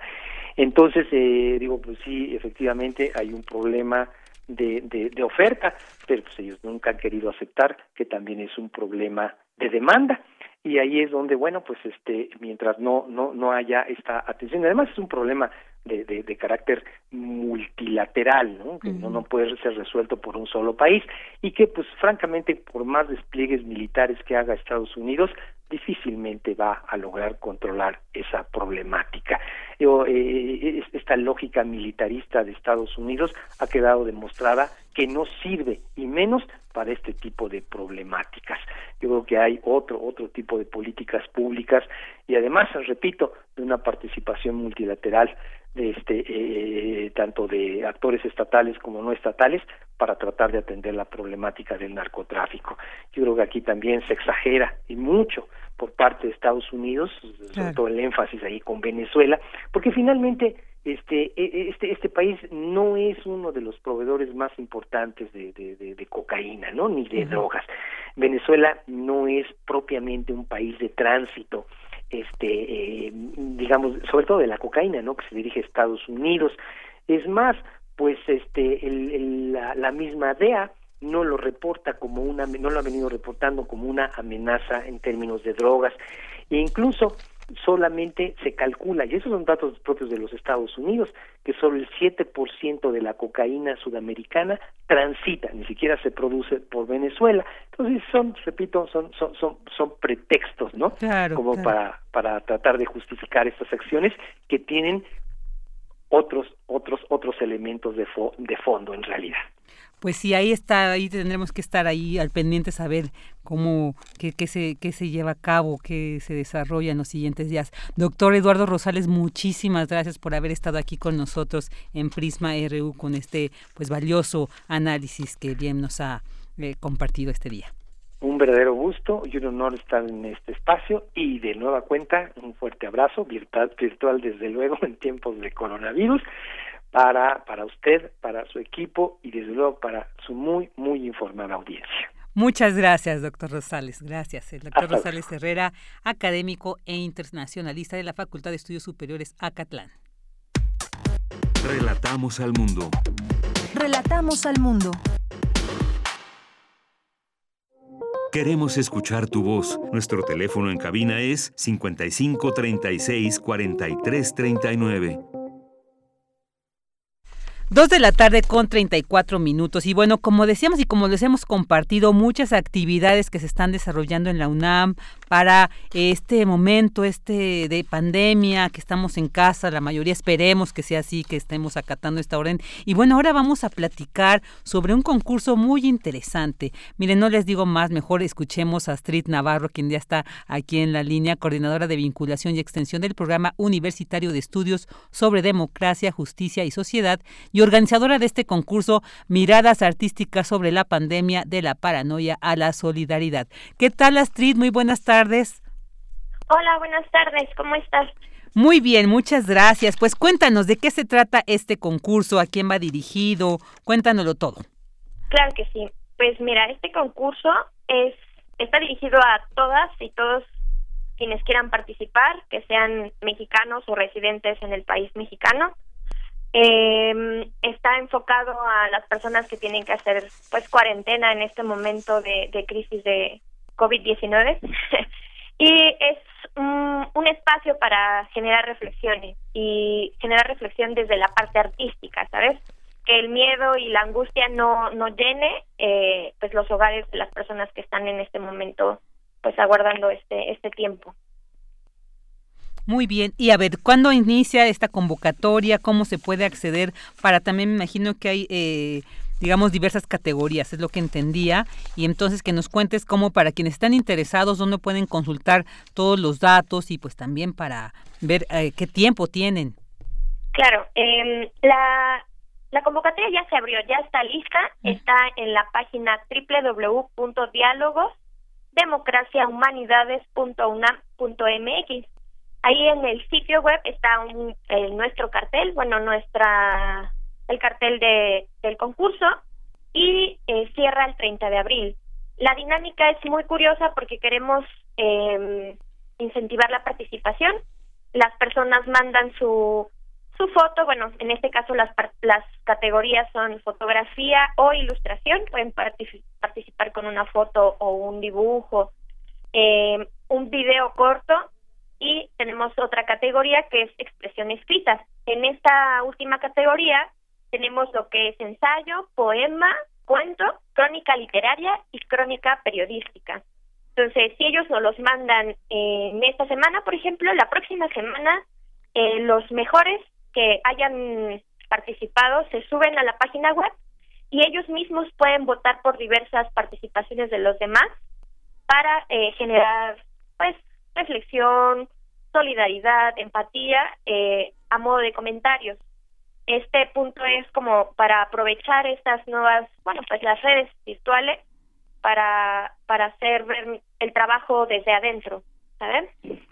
Claro, muy bien. Y sí, es que además en estos momentos como en el que estamos viviendo, yo creo que la creatividad juega un papel fundamental para sobrellevar situaciones como esto. Y bueno, como bien señala esta convocatoria, pues hay que generar estas reflexiones a través del arte y de ver cómo podemos compartir y superar el miedo, la angustia y pues también como vislumbrar esta esperanza, ¿no? De que, este, de que todo esto va a pasar y cómo nos vamos a rearticular como sociedad. Y bueno, el arte creo que es una manera muy idónea para ello. Y bueno, qué mejor este concurso, porque además hay premios, ¿no? Los primeros lugares de, cada una de estas tres categorías. Sí, tenemos eh, premios. Em, para el primer lugar de cada categoría son cinco mil pesos, más eh, premios en especie y su publicación, claro, la publicación de la obra y eh, pues la presentación en el programa de TV UNAM, Diálogos por la Democracia, tenemos muchas sorpresas para todos aquellos que ganen. De verdad es una oportunidad muy bonita para pues pasar esta cuarentena que puede complicar un poquito, pero eh, el arte siempre puede resultar el medio pues idóneo para para pasar estos tiempos de crisis. Por supuesto, entonces repítenos dónde se consulta todo esto. Claro que sí, la página es www.dialogosdemocraciahumanidades.unam.mx o también pueden visitar nuestras páginas de Facebook o Twitter, eh, Facebook como Diálogos por la Democracia y Twitter arroba Diálogos UNAM. Perfecto, Astrid. Pues muchísimas gracias. Ahí está esta invitación para nuestros radioescuchas. Pasen la voz. Es un momento muy importante, muy interesante, una gran oportunidad de generar arte en estos momentos de pandemia de este coronavirus. Muchísimas gracias, Astrid Navarro, por haber estado con nosotros. No, gracias a, a ti y a todos los radioescuchas un abrazo a todos. Muchas virtual. virtual ahora por estos momentos, pero no por eso deja de ser tan afectuoso. Gracias, buenas tardes, hasta luego. Hasta luego, muchas gracias. Mm, muchas gracias. Relatamos al mundo. Relatamos al mundo.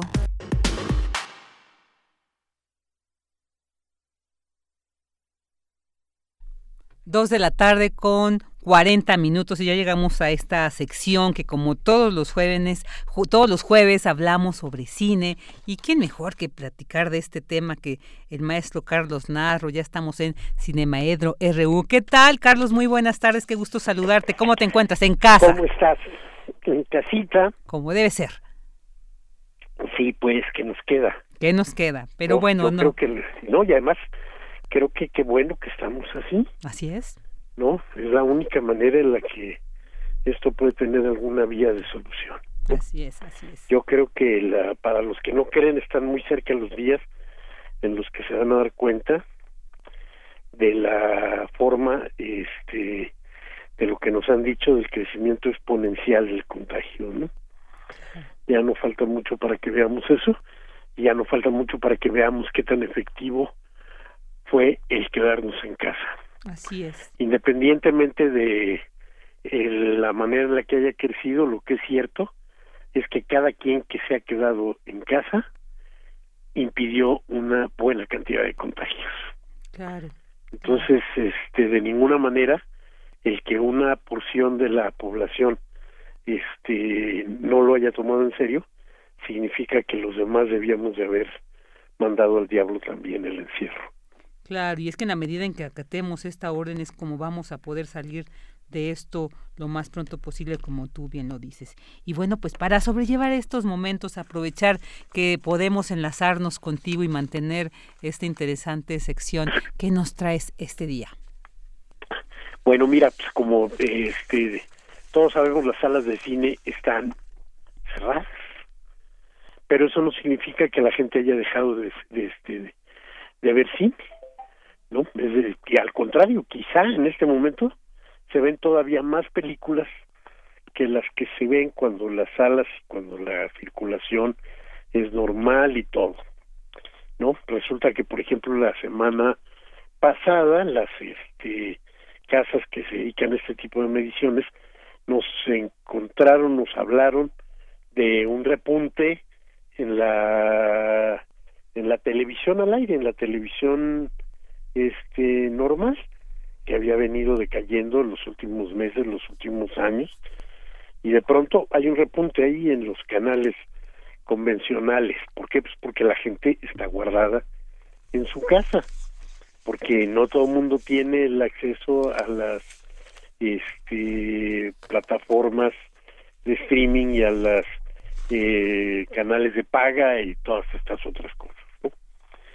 Pero bueno, el, el cine sigue exhibiéndose, sigue exhibiéndose, las películas siguen pasando en esos canales de televisión y en los canales de televisión este pagados, privados, cerrados y de entre ellos pues obviamente la la plataforma mayor crecimiento en los últimos tiempos ha sido Netflix. Y eh, curiosamente vi una película y después cuando me puse a checar si había alguna manera de, de rating y demás, había una noticia que decía que esa película que vi, Chicas Perdidas, este, que vi esta mañana apenas, pues no, porque todos los otros días he visto una y otra y otra, pero esa película Chicas Perdidas ha sido la película más vista en Netflix en todos estos últimos días. Una película que trata sobre las eh, mujeres que desaparecen, nos ha dado por pensar que es un tema este completamente mexicano y pues no, no, las las mujeres desaparecen este en todos lados. Y los crímenes en contra de las mujeres están a la orden del día en todo el mundo. Entonces, en esta en esta película, en esta eh, película Chicas Perdidas, vamos a encontrar un tema está basado en un libro, pero el libro a su vez está basado en una historia real en el que una madre va a buscar afanosamente a su hija desaparecida y va a buscarla por encima de la indolencia policíaca, por encima de la indiferencia de la, de la sociedad, que en este caso acentuada porque la joven desaparecida es una joven prostituta y tal parece que el hecho de que no no concordemos con su manera de ganarse la vida este es suficiente como para pensar que la víctima es la responsable de lo que le ha ocurrido. Y entonces todos tenemos derecho a cerrar la vista frente al frente al caso no entonces bueno pues este es una película que eh, sí la recomiendo ¿no? sí la recomiendo sí le veo este virtudes sí me sacó también de estar viendo películas de infecciones, virus, zombies y demás, que debo reconocerlo que el morbo me ha llevado a hacer casi un recorrido de, de todo lo que, hay disponible sobre ese, esos este esos géneros de enfermedades y, y demás, ¿no? Entonces, bueno, la película dirigida por Liz Garbus, que en la vida profesional se había destacado ya como documentalista, eh, no sé si es su primera ficción, creo que sí, este, es una película recomendable. Yo creo que debe estar por varios lados, más que este, más que otras. Por otra parte, pues seguí aprovechando esa posibilidad que nos da Netflix, seguí haciendo un recorrido sobre series de televisión de lugares que normalmente no nos llegarían que no tendríamos acceso. Con toda la riqueza que me ha significado este estar oyendo, por ejemplo, hablar en polaco, porque vi una, una serie polaca de la que ya hablaremos, pero también este en sueco y también en, en Yiddish, en Yiddish que algunos le dicen hebreo a este esta, a esta lengua, pues, eh, a este idioma, que en los dos casos eh, se trata de películas que tienen que ver, bueno, que de alguna manera pueden relacionarse también con este tema que estamos tratando de las mujeres, ya no de la desaparición, pero sí de la situación de las mujeres. Entonces, pues, este, en, el, en el caso de la película hablada en hebreo, en Yiddish, nos encontramos es una una una película que lleva por nombre eh, no ortodoxo, no sé, desortodoxo, le pusieron poco ortodoxo y eh, y no ortodoxo dependiendo de dónde. Yo le hubiera puesto de plano pues, heterodoxo, pero bueno, este siempre sabemos cómo le hacen cuando cuando ponen los nombres aquí. Y entonces en esta serie poco ortodoxa vamos a encontrar eh, y nos va a revelar, es muy interesante la, la película porque es una es una miniserie, es una miniserie, son solo cuatro capítulos y en cuatro capítulos nos va a desarrollar algo que también viene de un libro y que también viene de una historia verdadera, que es la este la historia de Esther Shafiro, una joven integrante de una una fracción de este judía una fracción este de extraordinaria ortodoxia con costumbres este centenarias y completamente pues completamente revelador cuando pronto nos encontramos con que en en este en Brooklyn en el siglo XXI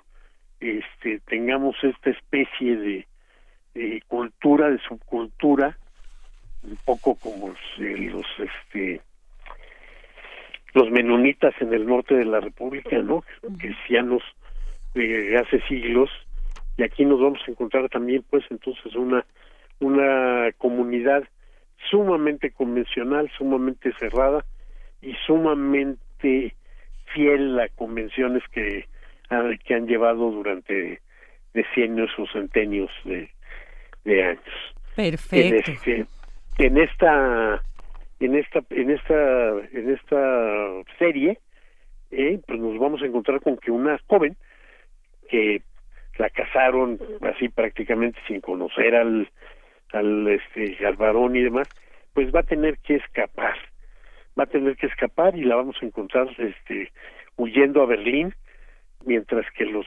rabinos mandan a toda su gente para localizarla y tratar de regresarla porque no es concebible que una chica judía abandone a su marido y deje la, la vida en busca de algo tan abstracto como la libertad. Genial, Carlos. Pues ya ahí estas dos propuestas que nos has compartido, poco ortodoxa y chicas perdidas ahí para que pues podamos hacer uso afortunadamente, creo como bien dices, estas plataformas ahora en esta situación de estar en casa. Entonces, bueno, ahí estas dos propuestas, ahí las veremos una miniserie y la película que abordan este tema que bien nos has compartido sobre pues, esta situación que viven muchas mujeres y como vemos no solamente de una cultura, de un país, sino como bien mencionabas, es una problemática pues generalizada y que bueno, acá eh, eh, digamos eh, reflejada a través del arte. Pues muchísimas gracias, Carlos, te mandamos un abrazo totote hasta allá, hasta tu casa. Qué bueno que te mantienes ahí guardadito y pues nos mantenemos acá, te escuchamos. los siguientes pues, días. Hasta el próximo jueves a todos. Gracias, un abrazo. Quédense en su casa, lávense las manos. Claro que sí, a seguir estas indicaciones. Queremos escuchar tu voz. Nuestro teléfono en cabina es 55 36 43 39.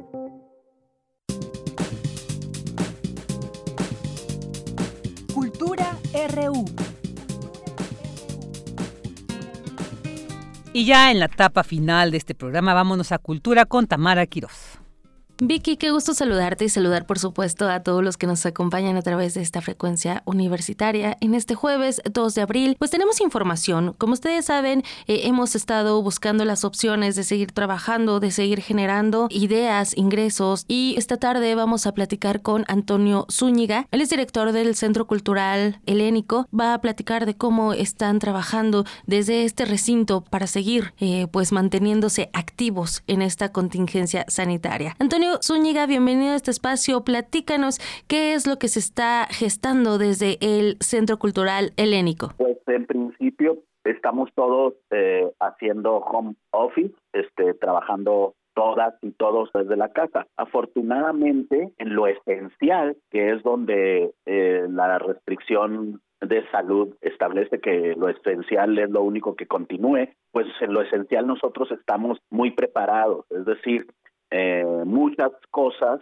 las hemos podido redireccionar para hacerlas desde casa. Y entonces eh, no no nos hemos detenido. Efectivamente la programación de los teatros es así se pospuso pero todo lo demás ha continuado. Y sobre todo hemos eh, nos hemos puesto creativos con la intención de ayudar la secretaria de Cultura, eh, Alejandra Fraustro, nos instruyó muy precisamente para que en esta etapa de contingencia, en este tiempo difícil donde los artistas, los actores, la gente de teatro en general la va a pasar difícil por la suspensión de actividades, pues nosotros como instituciones dedicadas al teatro, eh, a las artes escénicas, pues apoyemos lo más posible, eh, ahora sí que el sostenimiento tanto económico como eh, de ocupación y de planteamiento creativos de la comunidad a la que nos debemos. Por eso hemos este, sacado algunas convocatorias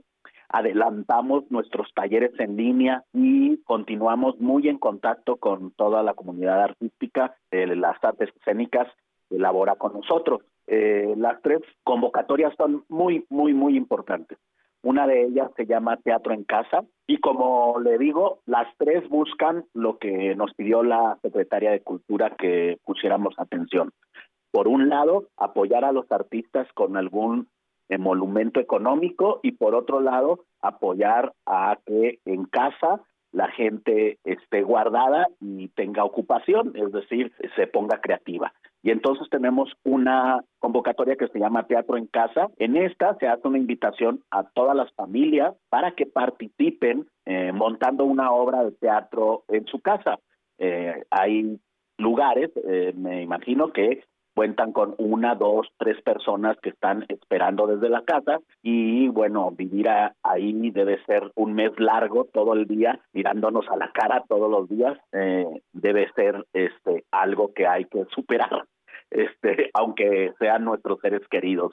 Y entonces, en ese sentido, estamos pidiéndoles que eh, se pongan a montar una obra de teatro. Para eso hemos llamado a asesores profesionales de las artes escénicas para que desde línea, a través del medio digital, puedan asesorar el montaje de esta obra de teatro. Las familias entonces eh, reciben asesoría de un dramaturgo, dramaturga, de escenógrafos, escenógrafas, de vestuaristas, directores para actuación y la idea es que terminen entre la familia escribiendo montando, dirigiendo y levantando una obra de teatro con los recursos que tienen en la casa, respetando el aislamiento y la sana distancia. Esta convocatoria nos está resultando muy entrañable. Nos han llegado ya bastantes trabajos de familias que ya están desarrollando esto y seguimos con la convocatoria abierta hasta el 15 de abril. Terminada la obra, pues la van a montar en algún lugar de la casa y la van a grabar en una cámara fija, nos van a mandar el video y estos videos los vamos a pasar todos en Canal 22. La obra tiene que ser de 10 minutos máximo y solo tienen que comunicarse al Centro Cultural Helénico para que reciban las instrucciones y las conexiones para estar eh, muy al pendiente y muy en comunicación con sus asesores. Excelente. ¿Qué más tienen preparado para el auditorio, para la gente, para el público? Antonio Zúñiga ya nos está interesando participar en esta primera convocatoria que nos comentas. Platícanos qué más tienen. Este, tenemos otra convocatoria muy convencional que es dramaturgia de la contingencia y esta es solo para ah, dramaturgos, dramaturgas del país y bueno, se va a hacer un, eh, un concurso y recibiremos sus textos y el ganador, la ganadora, pues recibirá 50 mil pesos el primer lugar, 25 el segundo lugar y 15 mil el tercer lugar. Y bueno, eh, si la contingencia, que esperemos no sea así, continúa en el mes de mayo, pues volveremos a, relanzar por mes esta convocatoria. Una convocatoria por mes en lo que dura la contingencia, que repito, esperemos que al quedarnos todos en casa logremos aplanar la curva y salir uh, ahora sí que a la luz lo más pronto posible una vez pasando este primer periodo de contingencia. Tenemos otra tercera convocatoria que eh, se llama Monólogos de la Contingencia. Y los monólogos son apoyo para actrices, para actores. Lo único que tienen que hacer es grabar un monólogo de entre 5 y 10 minutos 5, mm, seis, no importa el tiempo, y este grabarlo a cámara fija, eh, puede ser dramático, cómico, clown, stand-up, y esto entrará a un concurso que este tendrá tres ganadores cada semana, así tendremos un ganador final de todos los monólogos que se reciba. De esta manera tenemos para cada ah, convocatoria contratados a varios profesionales, jurados y asesores Así podemos también apoyar a la comunidad de actores, eh, directores, dramaturgos, dramaturgas del país. Y este mm, hay una convocatoria muy, pero muy, pero muy importante que estamos lanzando junto con el Instituto Nacional de Bellas Artes. Esta eh, convocatoria busca apoyar a espacios y a espacios eh, teatrales eh, independientes, a espacios escénicos independientes. Es una convocatoria para que presenten proyectos a desarrollar en procesos digitales. Es decir, tienen que presentarnos eh, con mucha creatividad cómo resolverían una obra de teatro y con sana distancia, cada quien desde su casa y participando por lo menos cinco personas en el montaje y un espacio escénico a donde pretendemos que una vez terminada la contingencia, estas obras se puedan presentar. Eh, pero para la convocatoria en sí, lo único que, que, necesitamos es que nos manden del proceso, de cómo sería, cómo resolverían la actuación, cómo resolverían el texto, cómo resolverían todos los elementos que quieran integrar del dispositivo o del montaje eh, convencional que quieran presentar. Esta tiene un monto de 150 mil pesos por compañía que sea seleccionada y vamos a apoyar a 85 grupos y compañías, espacios independientes del país con 150 mil pesos. Creo que es una ayuda muy importante y uh, esta, esta sola convocatoria apoyará por lo menos eh, 550 artistas del país. Creo que estamos haciendo mucho con lo que tenemos, estamos apoyando la estrategia de salud y al mismo tiempo estamos ayudando a que el trance de que todos la comunidad artística de la del teatro que se vio tan eh, desmerecida y golpeada en esta en este periodo pues tenga por lo menos un una este un pues un paliativo. Sin duda la salud en diferentes niveles no desde la sana distancia pero también eh, pues la espiritual. No cabe duda que el arte y la cultura son los que ahorita nos están sacando a flote. Y antes de que estemos histéricos o que de que algo peor pase mejor eh, ocupar ese tiempo que tenemos en casa. La primera convocatoria me parece también maravillosa porque puedes compartir y pasar un tiempo también con la familia no ese es el sentido en realidad la cosa es que nosotros pues necesitamos el trabajo, necesitamos comer, hay muchas necesidades de primer orden, pero también imaginar, también soñar, también crear es una necesidad primaria y esta contingencia lo está demostrando, porque ahora sí que podemos amar a nuestra esposa, a nuestro esposo, a nuestro amigo, mm, compañero, compañere, compañera, pero pues amarlo todo el día es distinto. Sí, es cierto. Yo creo que todos, a todos nos ha pasado de una u otra forma, Antonio. Agradecemos mucho que, que pues haya platicado con nosotros, que también haga este llamado a, a, nuestro auditorio para que se unan a la causa, como bien lo menciona, somos muchos los que necesitamos mantenernos y que, bueno, pues los espacios se han cerrado, pero bueno, hay alternativas, se están trabajando en ellas y basta con acercarse a las redes sociales y también a la página de El Helénico. Estamos en, la página, en, en, la plataforma Contigua a la Distancia de la Secretaría de Cultura y también en la página del Instituto Nacional de Bellas Artes y también en la página del Centro Cultural Helénico. Por favor, acérquense y también me faltó decir que contamos con tres talleres en línea de dirección de, de, de dramaturgia abiertos totalmente gratis. Excelente, lo compartimos también nosotros en redes sociales para que la gente eh, a través de, de nosotros lleguen a ustedes y que participen en estos talleres en línea que bueno ya llevan varios años también eh, ofreciendo esta opción a la gente. Muchas gracias Doy por crédito. su apoyo y pues por favor quédense en casa. Gracias por tomar la llamada Antonio Zúñiga, director del Centro Cultural Helénico. Y bueno Vicky, con esto terminamos eh, nuestra segunda hora ya de Prisma RU, nuestra transmisión. Por supuesto los invitamos a que sigan en sintonía de Radio UNAM.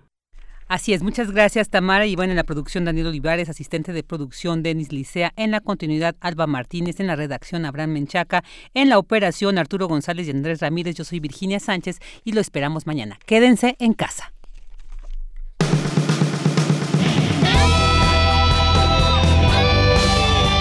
Prisma RU. Relatamos al mundo.